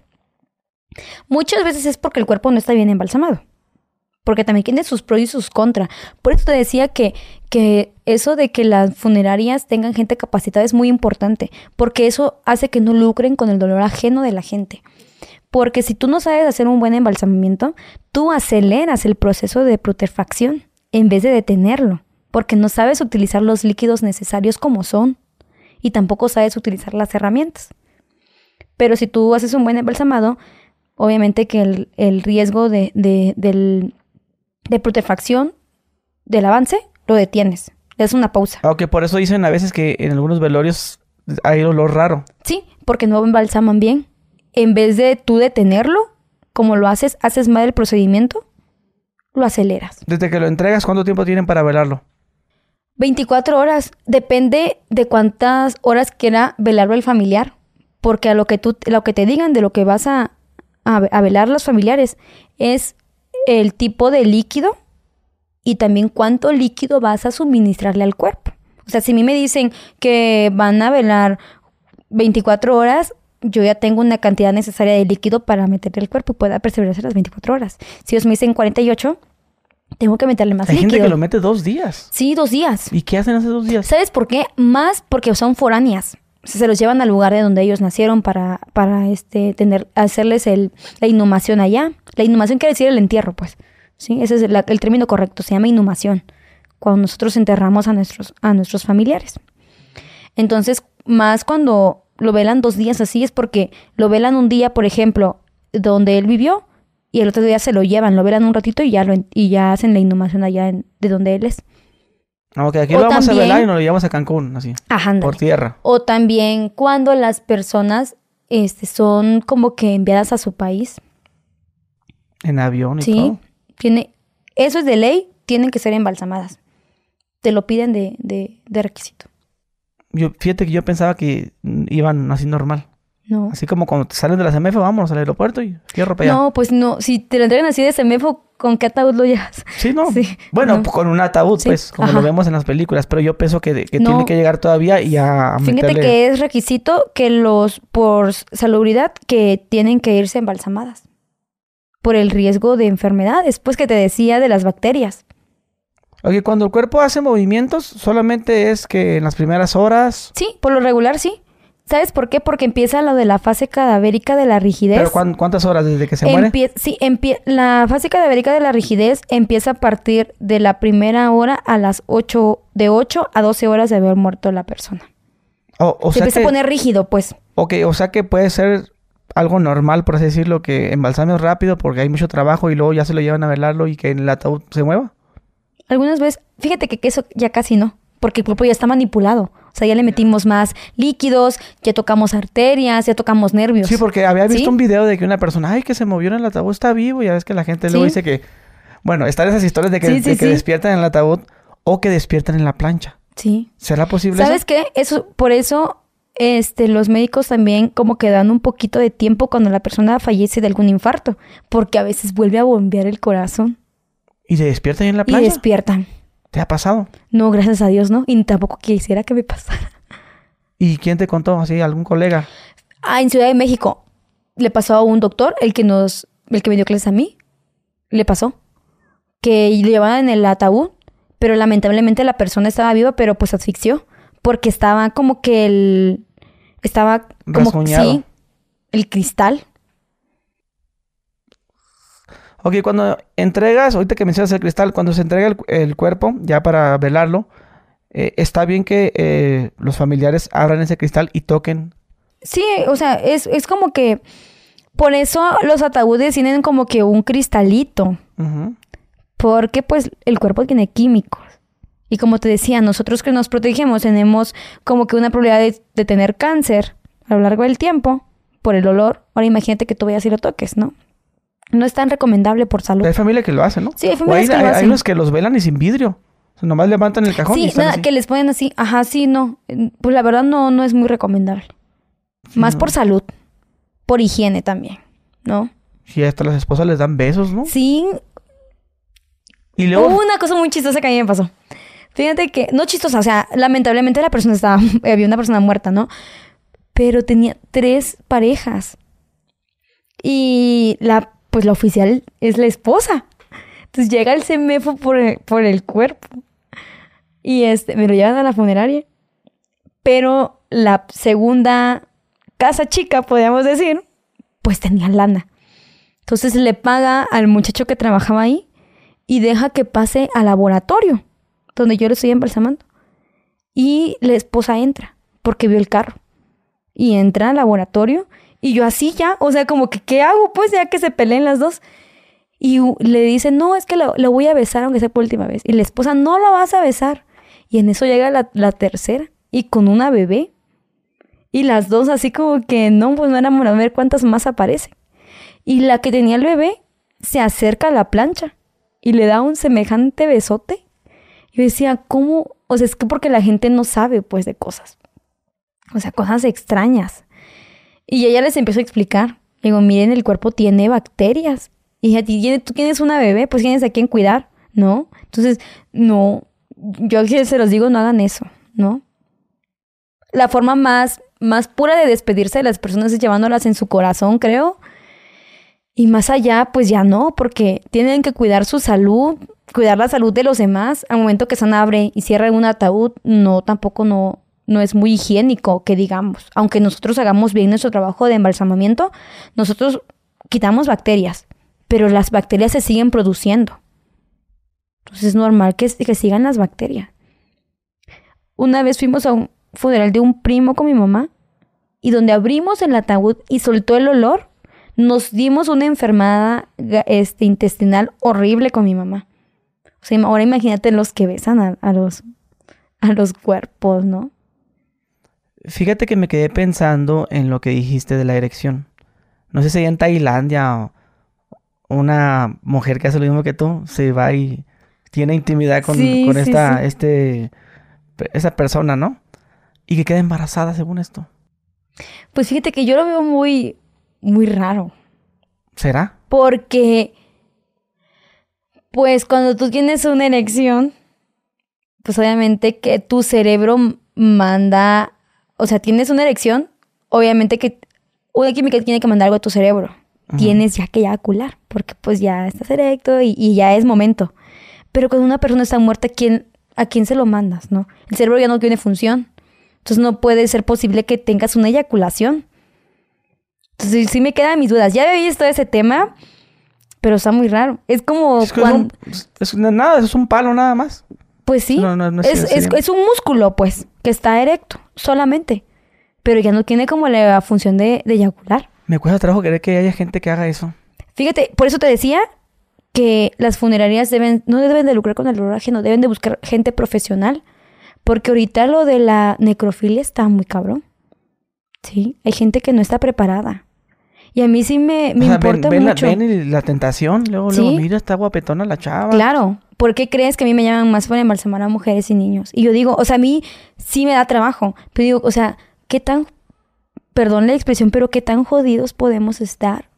O sea, de, de- de llegar a ese límite, de buscar a personas que te den confianza. Porque cuando tú en aquel tiempo tenías que buscar a alguien en específico, pues que te diera confianza. O sea, no. O sea, llegábamos a la funeraria y ahí está mi familia, lo van a, lo van a inyectar y ya va a salir a velación, ¿no? Pero ¿dónde tú ibas a preocuparte por eso? ¿Sí? Entonces, por eso siempre he dicho, o sea, lucrar con el dolor ajeno se me hace muy pésima actitud de las funerarias. Porque a veces hasta por ganar más, no ven ni certificados de defunción. Te meten los cuerpos así nada más. Y a veces los feminicidios ahorita están a la orden del día. Y van a decir, este, esta mujer habla muy así y cosas por el estilo, pero yo también soy feminista. Aunque no se me note. A lo mejor sí, una que otra vez he salido a algunas marchas porque no he tenido pues el tiempo necesario como para salir, ¿no? Pero a mí sí me da mucha tristeza en, en qué mundo estamos. O sea, porque yo, quis, yo sí quisiera, por ejemplo, que mi hija si fuera a, a- a la fiesta, ¿no? Y que no la señalaran a ella, que ella tuvo la culpa de que alguien viene y, la, y, le, haya, y le haya una agresión. Y a mí me ha tocado un sinfín de personas por ese estilo. Y a veces yo digo, por ejemplo, el Día de la Mujer, yo puse un texto que, que me conmueve, pues porque dije, yo sí alzo mi voz por las personas que nunca debieron de estar en un anfiteatro de CEMEFO y fueron mujeres o que nunca debí trabajar con ellas en una plancha de un laboratorio para embalsamar, ¿no? De solo por el hecho de salir y que una persona que tiene problemas mentales agredan, ¿no? Y que el gobierno no haga nada, porque a veces son personas con poder, ¿sí? Entonces, son muchos factores que la verdad, que cuando tú tienes la oportunidad de hablarlo y que la gente te escuche, o sea, aprovechalo. Porque tú no sabes cuándo vas a poder concientizar a alguien. Y muchas personas en nuestras casas pensamos, ya viene la marcha de las mujeres que vienen a destrozar carros, que vienen a esto, que destrozan los vidrios. Pero ninguna guerra fue de paz. Y ninguna guerra se inició de paz. Y si el gobierno no hace nada, pues las, las personas se tienen que levantar por ellas.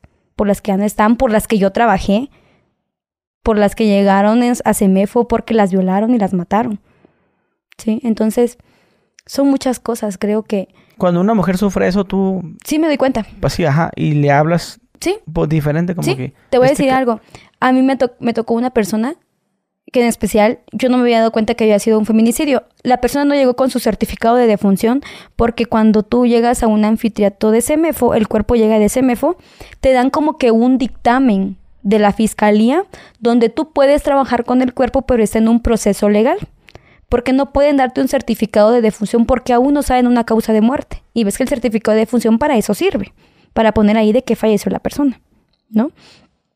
Entonces la empecé a trabajar y la miraba, tenía una cara como que de, de enojada. O sea, eso de aquí lo tenía como fruncido, así, como molesta.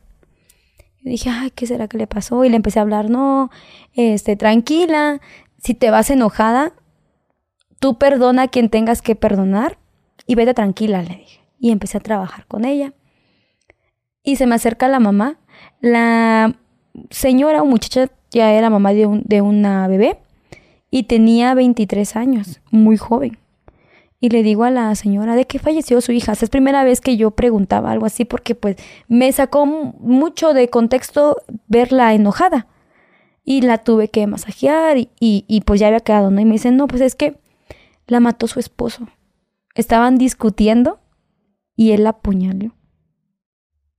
Entonces le dije, ok, yo pensaba que la persona había muerto por alguna riña. Pero, o sea, así callejera, pues de que sales y, o te asaltaron o cosas por el estilo. Pero más nunca pensé que el esposo la había matado. ¿No? Entonces, son cosas que me quedan muy marcadas. Y por eso siempre les digo que a nosotros en la funeraria nos llega con la última expresión que tuvo el cadáver. Y nosotros tenemos que masajearles, hacerles masajes. Veamos a ponerle en contexto como masajes cadavéricos, ¿no? Pero darles masajes para que puedan entender la expresión que ellos tuvieron como si estuvieran durmiendo o en vida. Me mencionas que el cuerpo tarda de una hora a ocho horas en ponerse rígido. De, sí, de, de una, podemos decir de una a doce. A doce horas. Pero sí llegan también, así como si estuvieran dormidos. Sí, a veces sí nos llegan así. A mí me tocó una... A, lo que se le conoce como llegan calientitos. Ándale. Así, lo dicen, sí, ¿verdad? Sí, sí, sí, sí. A mí me tocó una persona muy cercana a nosotros, de nuestros, nuestra familia, embalsamarlo. Y pues él tenía rigidez cuando nos lo llevaron. Y cuando lo empecé, le empecé a hablar, hasta como calientito estaba. Ya, como que está borracho y lo estás moviendo. Sí, lo trabajé muy bien. Trabajé con él muy bien, lo empecé a cambiar, le empecé a hablar. Lamentablemente, no pude llegar a un término correcto para una velación. Porque eso también tiene tiene, su proceso cuando llegan en estados de putrefacción. El olor es muy fuerte. Las bacterias están al mil por hora. Entonces, lo más yo les recomiendo, o sea, no les puedo decir hagan esto, porque ya es decisión de la familia. Pero yo les recomiendo que cuando llegan así, es mejor una cremación. Sí, o sea, no velarlos. Porque pues van a empezar a llegar personas y ahí empiezan los contagios de muchas enfermedades. Bueno, pues hablemos de eso, de la cremación. ¿Ok? La cremación, te explico, es un procedimiento que no muchas personas están acostumbrados, más van como que a la inhumación. No, anteriormente, este, era, era muy mal visto, pues, que tú fueras a cremar porque decían que el, el espíritu no se iba al cielo. Y pues bueno, no cremaban. Ahorita ya creo que es más una necesidad porque lo uno te sale más económico a estar pagando año con año donde vas a tener a tu familia que también ya está muerto, ¿no? En un cementerio. La cremación tiene este su procedimiento muy distinto a lo de un embalsamador, porque pues ya te toca ya recibir al cuerpo embalsamado, que posteriormente pues ya ha sido velado. Meten al horno crematorio a, altas temperaturas para que pueda ser cremado, pero ahí te va una cosita, un dato muy interesante todos pensamos que cuando lo meten al crematorio ya sale hecho polvito. Y no es así. Cuando salen los pedazos o fragmentos de huesos que salen, se meten a una trituradora para que empiece a salir en el polvo y la, el polvo de las cenizas, pues, del cuerpo. Ese es el procedimiento de, cremación. Yo pensaba así que salía, ¿es con gas que LP? Sí, es un horno, pues. Es un horno. Un horno. Ok sale el gas y ya, sale ya, polvo. O, sea, se queda el, esqueleto. No, se tiene que triturar. No, no, pero lo que es que como se apaga el fuego y ya queda el, la persona ya. Queda con, con fragmentos, pues. No quiere decir que sale todo el esqueleto, pero sí quedan fragmentos de huesos que son muy difíciles de, de, quemarse. Claro. Eso ya se lleva a la trituradora y ahí salen las cenizas. A la urna. Sí. Y ya se presenta al familiar, mira. Sí, claro. Ok. Fíjate que eso no lo sabía, ¿eh? Yo, yo sí creía que ya salía hecho polvito. No, no, no. Se tiene que, tiene que llevar su proceso también. Ok, pero ¿eso lo decide que la familia? ¿Lo de la cremación? Sí, lo deciden los familiares. O igual te puede decir cuando una persona llega en eso de putrefacción y ya no es tan recomendable una velación, pues directo a la inhumación. Pero muchos optan por la cremación. Me dices que te gusta mucho tu trabajo. ¿Económicamente te va bien? Pues ya depende en qué funeraria trabajes y con quiénes trabajes. O sea que Porque- es por, por así que por cuerpo. O sea, no, tú no tienes un sueldo semanal. Es por cuerpo. Fíjate que muchos lo trabajan así. Yo, gracias a Dios, porque pues muchas personas me buscan, pues tengo trabajo, ¿no? Entonces, una funeraria eh, de prestigio, podríamos decir, pues que te da una suite este, de recámara, te da cafetería, te da ataúdes de caoba y todo lo demás. El embalsamado se cobra por aparte. Y se cobra de 5 mil a 6 mil pesos. Depende de la zona donde vivas. Aquí en el estado de, Chia- de aquí de, México, brotan las funerarias. O sea, hasta los mal pagan. O sea, 200 pesos un embalsamado, 500 pesos. Pero es porque hay un exceso de funerarias y entre ellas se pelean, pues, para tener servicios. Entonces, cuando tú llegas a un servicio, te dices, te cobro tanto, pero ya ni, ni para pagarle al embalsamador sale. Entonces, depende mucho donde tú vivas y la funeraria donde tú trabajes. O sea es que- como te van a O pagar. sea, tiene un trabajador. Ah, tú estás barriendo, ahora vas a, vas a aprender en es correcto, es lo que hacen. Y órale. Te va a pagar 1500 a la semana. Y así agarres Sí, 20, 30, ¿no? y es más negocio la funeraria. Y es algo como más bravero. Claro, Sin tanto, por ejemplo, darle un, un trato digno, ¿no? es correcto, porque no están preparados pues para eso. Ya. Por eso te decía que algunas funerarias tienen mal Y prestigio. eso es lo que tú has cobrado, 5 mil, 6 mil pesos. Sí, claro. Sí, en las funerarias donde yo trabajo, sí.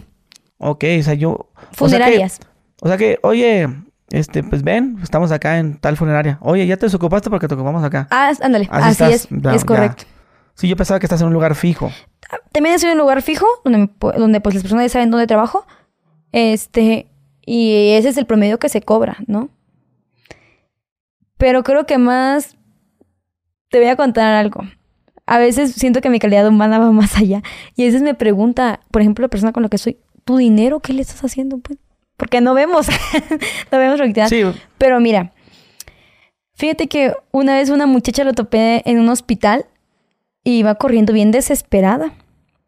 Y le digo, ¿qué te pasó? Porque iba llorando. Le digo, ¿te estás bien? O sea, fue mi instinto como que preguntarle, pues, estaba bien. Me dice, no, se me acaba de morir mi bebé. Y yo, ¿cómo? Yo nunca pensé en, en voy a gastar. O sea, no pensé en dinero, pues. Le digo, ¿sabes qué? Y no eran, no eran de ahí de Tuxtla, eran de una comunidad de los Altos de Chiapas. Y me costaba mucho entenderle eh, eh, su, su dialecto. Entonces le digo, ¿sabes qué? No te preocupes, le. Yo voy a ver por ti lo del servicio funerario. Y le marco a mi, al gerente de la funeraria. Le digo, ¿sabes qué? Va a llegar una persona, este, mándame una carroza porque eso, que aquí, que allá, mira, voy a ayudar a una persona. Y el gerente me dice, sí, Cel, está bien, yo también, lo que te puedo ayudar con mucho gusto. Manda la, la carroza. Y ya después que estaba la funeraria ahí, embalsamé al niño gratis, no les cobré, les compré ropita para que le pusieran al niñito porque no, no llevaban ropa para ponerle, para cambiarle. Le compré un trajecito al niño. Y ya en la funeraria sentada tomando café, nos quedamos mirando con el gerente y le digo, ¿y ahora quién va a pagar el servicio? porque el niño lo teníamos que trasladar a otro municipio. Y me queda mirando ahí, sí es cierto. ¿Y ahora qué vamos a hacer? Y ahí ves a la Selena juntando todos sus ahorros porque era una funeraria cara. Ahí ves juntando y, y ahí como que diciendo, "Oye, quien quiera cooperar, quien quiera hacer esto, por favor, aquí bienvenido. Y gracias a Dios que se logró juntar el, el- el total del servicio y se pagó. Pero te digo que, que a veces lo que ya mismo gano, ya lo mismo es lo que voy invirtiendo. O sea, sé que Dios me lo multiplica, la verdad. Dios me da mucho trabajo y la verdad, no te puedo decir que me he quedado sin comer, que se quedaba sin comer este, alguien de mi familia, gracias a Dios, no. Pero a veces va, va mi poder humano, pues, ¿no? Y me gusta mucho. Le doy muchísimas gracias a Dios que me dé trabajo, que me dé todavía fuerzas, pues, para trabajar y para ayudar a las personas. Y eso, fíjate que me lo llevo en mi corazón. O sea, no es neces- ahorita te lo estoy contando, pero no es necesario que yo vaya y lo practique con, con las personas o que yo hice esto. O sea, lo, lo mío es interior, pues, para mí. O sea, mis logros son míos, siempre he dicho. Y tampoco soy de las que, ay, anden enviando. O sea, la gente me dice, sube un video a TikTok porque no sé qué hace. Pero, ay, no dijera yo, hermanas, no me sale. Siento que hasta tartamuda soy donde hablo haciendo los videos. Ay, ¿A poco sí? Pues sí, ya te expresas muy bien, la verdad. Ah, sí, muchas gracias. Pero sí me dan como que. O sea, no. Lo mío, siempre he dicho, lo mío es mi, chamba. Lo mío es trabajar en las funerarias, lo mío es, es dar un excelente servicio a las personas que, que llegan a requerir los servicios. Y eso de los videos y las entrevistas me gusta muchísimo, me gusta que, que el trabajo del embalsamador ya sea reconocido, porque antes la funeraria, ¿no? O sea, y sabemos que, que lo requerimos. Pero antes no era muy, muy bien visto, o sea, no era muy como que, muy visto, muy viral. Y ahorita con las plataformas, qué bueno. Y mucho menos una mujer, porque ese trabajo más es de hombres. Y fíjate que eso también, eso me ha señalado mucho. No, pues a mí, a mí me daría más confianza, ¿no? Si tengo mi hija, Sí. no, pues que sea mujer también la que esté haciendo el trabajo, por la misma razón que dices. Que la verdad a mí mm, me da como asco que hay una persona pueda hacerle eso. Sí. Sí, de, mucho cuidado, pues. Sí, Sí, no, ¿no? Entonces, asco, asco. entonces, por eso te decía que, Y, lo- y lo- los han cachado. sí, una vez, a una persona. Fíjate que yo, O sea, digo, yo lo han, sé. han cachado ajá, haciéndole yo cosas lo- malas a un Yo cuerpo. lo sé, te voy a decir por qué. Porque lo he escuchado de que otras personas a mí me lo cuentan. A mí me tocado ir a trabajar a funerarias y me dicen, oye, qué bonito que usted trabaje así. De verdad, te lo digo en serio y lo juro por Dios. Qué bonito que usted trabaje así, con respeto. Fíjese que la, una- un, un embalsamador aquí, se me va a salir el nombre. Ay, no. Ay, Diosito, ayúdame. que soy media chismosita, a veces me salen las cosas. Un embalsamador aquí hasta cachetea a los, a los, a los cuerpos porque están rígidos. Y yo, no, pues wow, no, qué clase de persona que hay aquí. Entonces, la verdad, yo siento que mi trabajo me ha dado a conocer poco por Ya, o sea, que ¿no? como diciendo la pendeja, algo así. Sí, no, es O correcto. sea, así como tú lo tratas bien, puede haber el, el, el frustradito Sí, que... es lo que te decía, porque son personas que no están capacitadas para ese tipo de trabajo. Y tanto puede ser como eso, ya hablamos de lo Sí, de, sexual de lo también. sexual. Sí. Había otra persona que tocaba las, los genitales de los, de los, de los, de los, de los familiares, pues. Sí, de las son mujeres. sí. O sea, son cosas así. Entonces, por eso decía, muchas, muchas funerarias por ganar más no pagan lo que es o lo debido a, a un profesional en la materia. Y eso aquí en China es lucrar con el dolor de las personas. Bueno, sí. déjame preguntarte cuánto cuesta morirse. Mira, aquí hablando, poniendo publicidad, detengo este catálogo. No, fíjate que gracias a, pues, a quien lo haya hecho, la verdad, en las funerarias, han puesto como que un plan de, de, de funerarias, fune- fúnebres, de, de eventos fúnebres. Entonces tú vas pagando por poquitos, por ejemplo, un plan. Lo pagas antes de morirte. Sí, o sea, lo vas pagando, como si vas pagando un carro, ¿no? Paga, lo pagas, lo pagas. Donde yo trabajo, también pagas tu servicio por poquitos. Si lo llegas a requerir, se te da, aunque no lo hayas liquidado. Y ya liquidas, Ah, ¿sí? Entonces, o sea, cuando yo he ido al panteón a visitar a mi abuelo, viene gente a ofrecerme, oiga, usted ya tiene su entierro pagado, su terreno y para que esté asegurado usted. Y pues yo digo que no. Pero de- Se supone que debería hacerlo, ¿no? Porque pues todo lo único que- seguro es la muerte. ¿Sabes qué? Es que la- las personas siempre decimos, es que tú lo estás llamando porque estás... Sí, No, no, no, no. Es prepararnos. Prepararlo. Porque así no dejas tantos problemas a tus familiares. Y la gente que es egoísta dice, Sí. ay, me vale madre, yo ya estoy Sí. muerto. Por ejemplo, ustedes. una... Ay, no voy a decir el nombre que Dios mío, mi mamá me perdone. Mi abuelito pues decía que lo metían en su refrigerador. Y ahí me entierran, ¿no? Entonces, no te pones a pensar en el gasto económico que tienen las demás personas. Sí, ¿no? y hay, y hay unos que, Es un gasto. Y hay unos que hasta dicen, y a mí que me entierran con la banda. Y, Sí. Oye, ah, bueno, ¿y la lana? sí, ¿no? El dinero. Pero sí, Sí. fíjate que, que lo he estado viendo de esa forma de que, bueno, pues sí me voy a dejar a- quedar asegurado, ¿no? Por ejemplo, yo tengo seguro de gastos médicos mayores Sí, y no me he enfermado, pero sé que me voy a enfermar. sí, claro. Pero- y mira, pero- y la muerte es segura para todos. Ajá, sí, obviamente que yo voy a comprar ese servicio de ley, no lo quiero usar todavía. Pero si yo lo tengo, o sea que si yo compro ese servicio, ah, pues, chido, Simón, te lo voy pagando. Ok, me lo pagas en dos años. Voy pagando, voy pagando y, y me muero los seis meses de estarlo pagando. Se cubre la deuda Sí. y me dan el servicio. Todo. Pero si lo termino de pagar y se muere mi hija, yo También puedo... lo puedes ocupar. Ok. Lo puedes ocupar. De hecho, eh, el servicio de... Voy a promocionar aquí a cap- capillas señoriales. Es así. Tú vas pagando por poquitos y es un servicio transferible. Puede ser familiar o un amigo o algún conocido que tú tengas que fallece, no tiene la solvencia económica. Ok, yo te doy mi servicio. Ya después tú me pagas a mí, ¿no? Y se lo puedes dar. No es necesario que tenga que ser el titular para, para que se le preste el servicio funerario. Oye, ahorita mencionaste lo de tu abuelito, del refrigerador. Sí. O sea, como que era de broma o... No, como o que- sea, era de broma porque gracias a Dios mi abuelito sí dejó listas sus cosas. Ok, no, Pero, era como que nosotros le decíamos, pues no, abuelito, pues ya está grande, ¿no? Ya está robando oxígeno.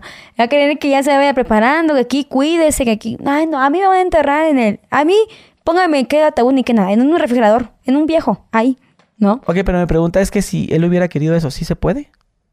Pues no sé, si hubiera sido n- no, no. Pero no, no, pues sí es se como puede. que Por ejemplo, si, cliente, si pues. yo...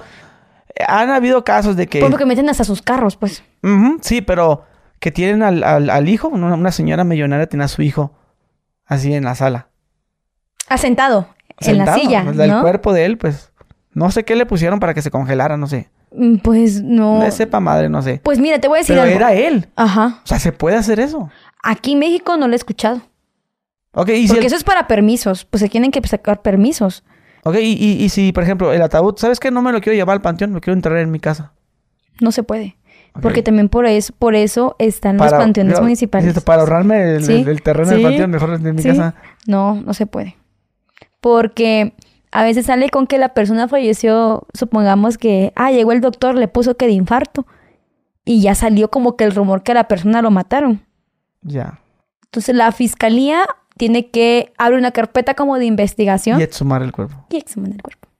Para, para llevarlo a CEMEFO y que el doctor examine que falleció la persona. De nuevo, o sea, se abre. Es que vamos a volverlo. ¿Sí?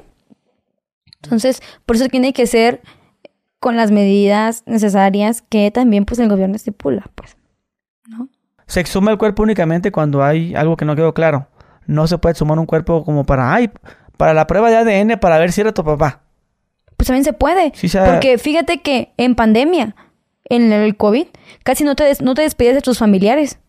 ¿Qué? Y a veces, como No, tres que ni- veces, Ni, los miraba, ¿no? no, no, no se veían. Y los entregaban y en el ataúd sellados y va a la inhumación, ¿no? Al entierro o a la cremación. Y pues no veías. ¿Cómo podías tú saber si era tu familiar o no? Entonces empezó a ocurrir que un familiar abrió un ataúd y se dio cuenta que no era su papá, que era otra persona. Y el panchote que se les hizo a la verga. Sí. Entonces van al hospital y se dan cuenta que el papá no está. Ya lo habían entregado con otro familiar. Entonces tuvieron que deshumar otros cuerpos para ver y comprobar por ADN quiénes eran.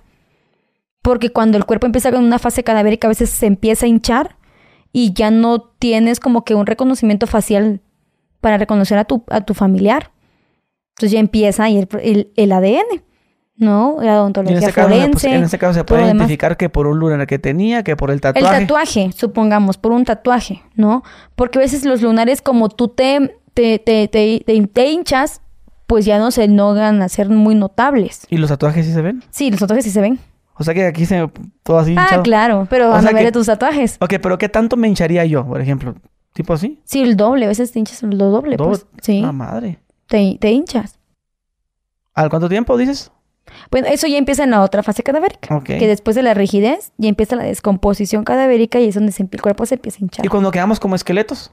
¿Al Es porque tiempo? ya está, pues eso ya se llama, es este, o sea, meta se llama más o menos, que ya son los cuerpos que se encuentran. ¿Sí? O sea, ya son los puros huesitos. El esqueleto así como, Sí. como el que vimos en la primaria, ¿no? Ándale, exactamente. ok. sí. Y ya después de eso, de, de que empieza eso, fíjate que hasta los animalitos y los bichitos que encontramos en un cuerpo cuando están en alguna maleza, nos pueden decir o determinar cuántos días llevaban ahí. Porque también los bichitos o las mosquitas que encontramos empiezan a, a salir a partir de 5 o 6 días. O sea, no, no, no llegan rápido. Y eso también nos ayuda. Oye, ¿y tú cómo te deshaces de todo lo que absorbes? Todas las energías, todo lo que ves. Me Yo también dices, necesito "Di- ayuda. Sí, a veces ver, yo ¿cómo, por- ¿Cómo sobrellevas eso? Mira, fíjate que yo también llevo apoyo psicológico. Ya. Todo profesional sería un bruto si dijera que no necesitaría. Y yo sí sé que necesito porque me tocan temas familiares muy fuertes. Y pues también a mí me afectan. Como te decía, por ejemplo, el de, el de Pasamar Niños. O sea, yo voy mentalizada de que se cayó de la escalera y se murió porque se hizo una fractura en su cabecita. Yo al rato ya estoy marcándole a mi mamá, ay, por favor, miren los niños que no corran, que aquí, que allá, que la cama, que no caigan, porque me empiezo a fantasear. Igual cuando yo hacía, hacía mis servicios, me tocó este primero en una fiscalía y ahí am, nos tocaban los primeros detenidos a nosotros ah, para interrogación y todo lo demás. O sea, yo nada más escuchaba y como que ayudaba a la licenciada a anotar. Y nos tocaban este, personas que habían violado a niños, este, de, to- de todas las cosas, que habían entrado a robar a casas, que aquí. Entonces yo ya tenía eso mentalizado, o sea, yo ya tenía esa desconfianza de mis hermanos. O sea, yo ponía a mi hijita, a ver, di- dibújame qué hiciste en el día, ¿no? Porque con los dibujos nos expresan los niños. Claro. Entonces dibuja. O sea, ya sabía que tenía un problema. Y también, gracias a Dios y a la ayuda que yo pude llevar, que llevo eh, en ciertas... O sea, ahorita puedo decir que llevo una vez al mes, dos veces al mes, ¿no? Pero antes sí eran muy seguidas porque yo miraba más cosas. Y como nunca recibí un apoyo temprano, pues todo eso me frustraba. juntaba. Sí, claro. Entonces ahorita ya soy más tranquila, gracias a Dios. Sé que este mi hijita debe, debe correr, debe jugar, no la voy a limitar. No, pues si se da un, dijeran por ahí un madrazo, pues así aprenden, no son los Sí, sí, primeros claro. golpes de la vida. Que se ensucien a la verga y todo. Y por eso le digo, pues mira, si te vas ahí te vas a caer y se cayó, ya lo viste. Ya sé que no lo va a volver a hacer, ¿no? ¿Y, y, y en lo espiritual? Pues fíjate que ¿No, no te vas a hacer unas limpiecitas? me lo recomiendan. Ay, yo puedo parecer que de esas de las de que van a ramearse y de las- pero no. O sea, a mí me da mucho miedo. Mi anterior novio que yo tenía, era, que te digo que era de la fiscalía, que falleció en pandemia, me decía, ahí hay una iglesia que se llama San Pascualito, allá en Chiapas, Ujú. que, para que te ramen y todo. Pero es una iglesia, oxtoro- ah, ¿cómo se llama? Ortodoxa, algo así le llama, o ortodoxa, algo así. Este, pero te lo dicen en latín, lo que te dicen. Entonces, ah, yo lo acompañé una vez. Ay, no, Dios mío. Yo ya sentía que el- mis chakras como que me temblaban, pues porque te lo dicen en latín, pues, y tú lo entiendes, ¿no? Y te están diciendo cosas. Digo, no, me da muchísimo miedo.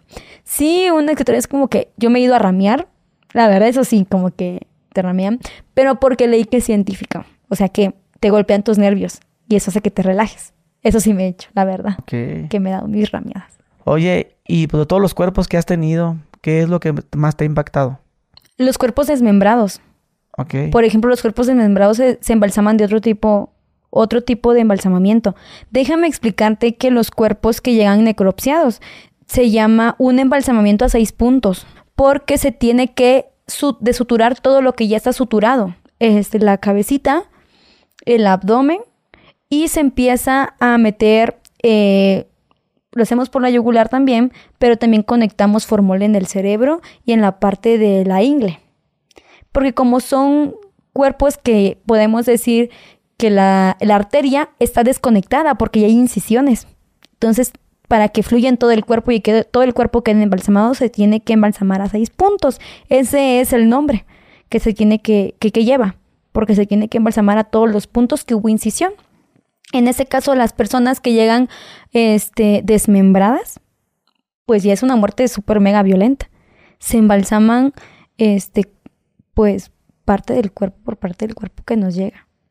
Y la vas Mm. pegando. No se pueden pegar. No se pueden volver a ¿Los, los decapitados cómo son? ¿Nomás la cabeza sobrepuesta? Pues se van poniendo como que en una sábana. Yo los pongo en sábanas. Armas el... Sí, lo pongo en sábanas y se meten en ataúd sellado. Ok, no... No, pues no se permite ya abrirlo. No, ya no. Pues ya, por eso te decía lo de la salud mental muy importante. Y yo eso sí le recomiendo a las personas, ¿no? Cuiden su salud mental. Recuérdenlo como era en vida, literal. Pues porque ya es una impresión más fuerte, ¿no? Verlo así.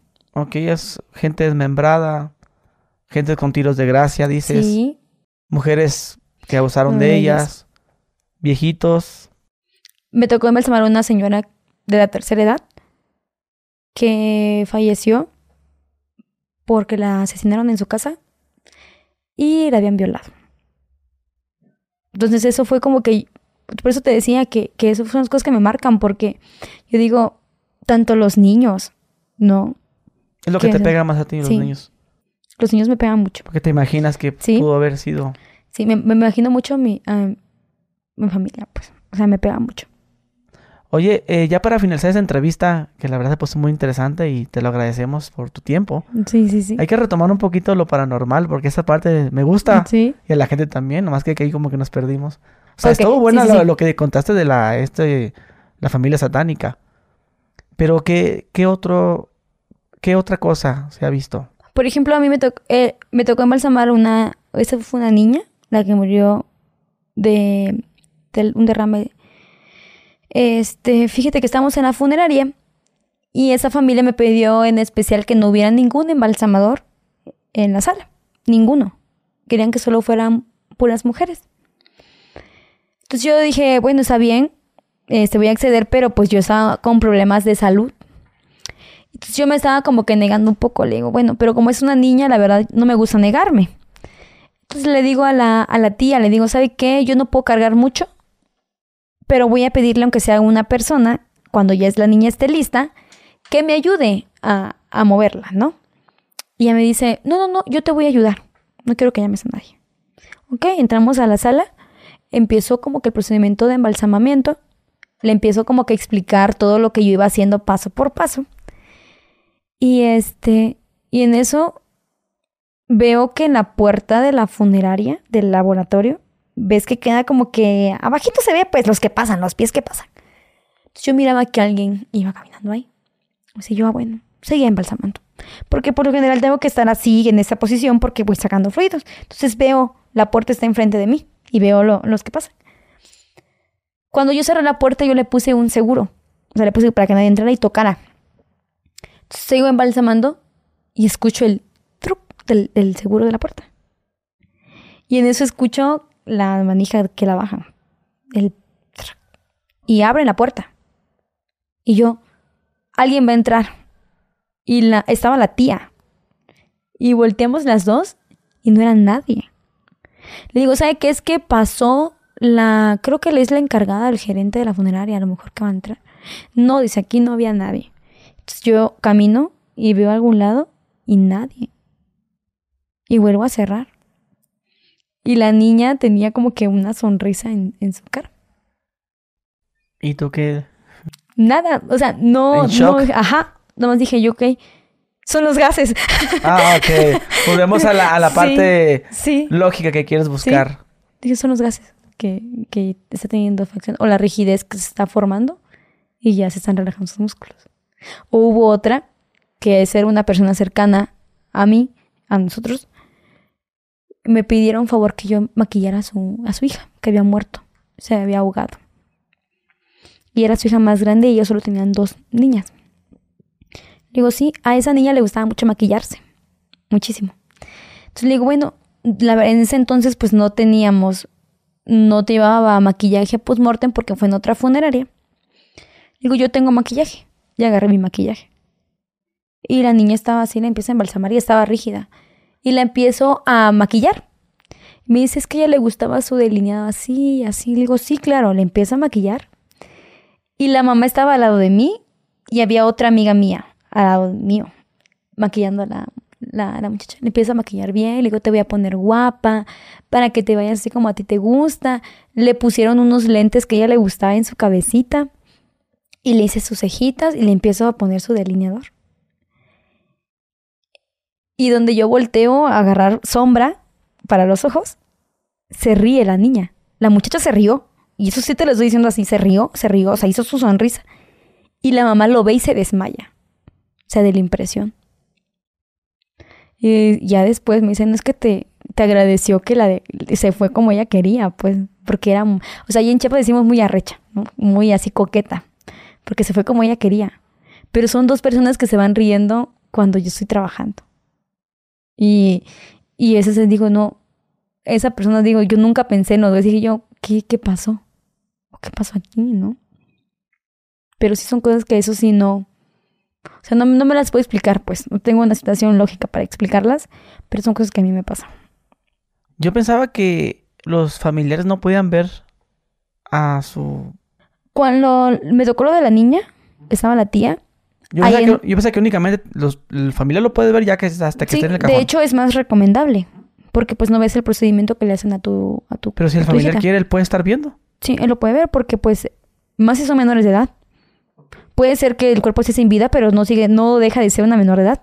Y el titular tiene la mamá, ¿no? el papá. Es muy, muy fuerte eso, ¿no? Sí, entonces, te explico. Este, ahí en Chiapas yo soy la única mujer, como te decía, certificada. Entonces, la señora no quería pues que nadie estuviera. Y soy la única mujer embalsamadora. En Tuxtla solo vemos como una o dos. Entonces, por eso me buscaron a mí. Y pues yo no tenía ni más a quien aquí decirle, ¿no? Ven a ayudarme, porque todos son hombres. eso del técnico embalsamador, más son hombres que lo ejercen. Oye, cuando vas a reconocer el cuerpo, ¿eso dónde es? ¿Es ahí en la plancha o es ahí en el hospital o dónde es? Cuando van a reconocer el cuerpo de los familiares, pues a nosotros nos, nos llaman, ¿no? Queremos un servicio funerario, nosotros vamos. Entonces ya en, en, el, en el hospital tienen una morgue donde ponen a las salas a los señores que o a las personas que en vida que murieron los bajan a la morgue una saladita de descanso. Es como en el cajón que vemos. No, no, no, no. Tienen unas planchas. No dicen que en el cajón y ahí en el pie tiene una etiqueta. No, eso es como que se mefo con las personas que no están identificadas. Ya. O sea que ya llevan como que unos 20 días, ya se tienen que meter a los congeladores para que puedan perseverarse más tiempo en lo que aparece una persona. Y de hecho, gracias a la persona que se le ocurrió ese gran tema de las personas que no están identificadas, ahorita actualmente la fiscalía como que ya sube un boletín si me conoces, mido tanto, tengo un tatuaje, eh, se, mis cejas son así y, y XY, XY, y empiezas tú a reconocer a las personas. No te ponen fotografías, pero sí te ponen cuánto mide, cómo era, cómo se llamaba y todo lo demás, para que las puedas identificar y no se vayan a una fosa común. Ok. Oye, pues muy interesante todo esto, la verdad. Sí. Te lo agradezco. Sí, no, de nada. Es un placer para mí poder estar aquí contigo. Esperemos que luego sea otra parte, ¿no? Sí, esperemos y sí, porque muchas cosas más que contar. Eso no es como que un, un intro, como para decir qué es, ¿no? ¿Qué es lo que, se hace? Dejen su like, mi gente, ahí si quieren la segunda parte con nuestra amiga Selene. Sí, no, muchas gracias. No Selena, ni Selena. Selene, es Selene con D. No Selena ni Selena, Selene. Para que se les quede. Ahí dejamos tus redes sociales. Sí, claro, claro. te los doy para que los puedas poner. Con gusto me pueden este, seguir en redes sociales. Igual como les he dicho siempre, si no logro contestar a veces me llegan muchos mensajes. Pero mira, una vez yo dije esto, póngame contesta muda o contesta así. Y ya lo hicieron. y yo, entonces así, póngame algo, necesito ayuda de algo, necesito una, un acompañamiento tanatológico y con muchísimo gusto se les da el número de la persona que nos lleva la agenda. Igual si ustedes conocen a personas de escasos recursos que pues no puedan pagar un tratamiento tanatológico de estrés, de ansiedad o algún apoyo que ellos necesitan emocional, pues con gusto también nos pueden hablar y también les tratamos el mismo trato como si nos pagaran, ¿no? no es, diferenciar, ¿no? Pues qué bien y gracias por el, lo que haces no, con la pues gente necesitada. Muchísimas gracias a las personas que nos dan la confianza a nosotros también para poder seguir trabajando. Y bueno, mi gente, pues ya lo tuvieron aquí a nuestra amiga Selene y nos vemos. Adiós.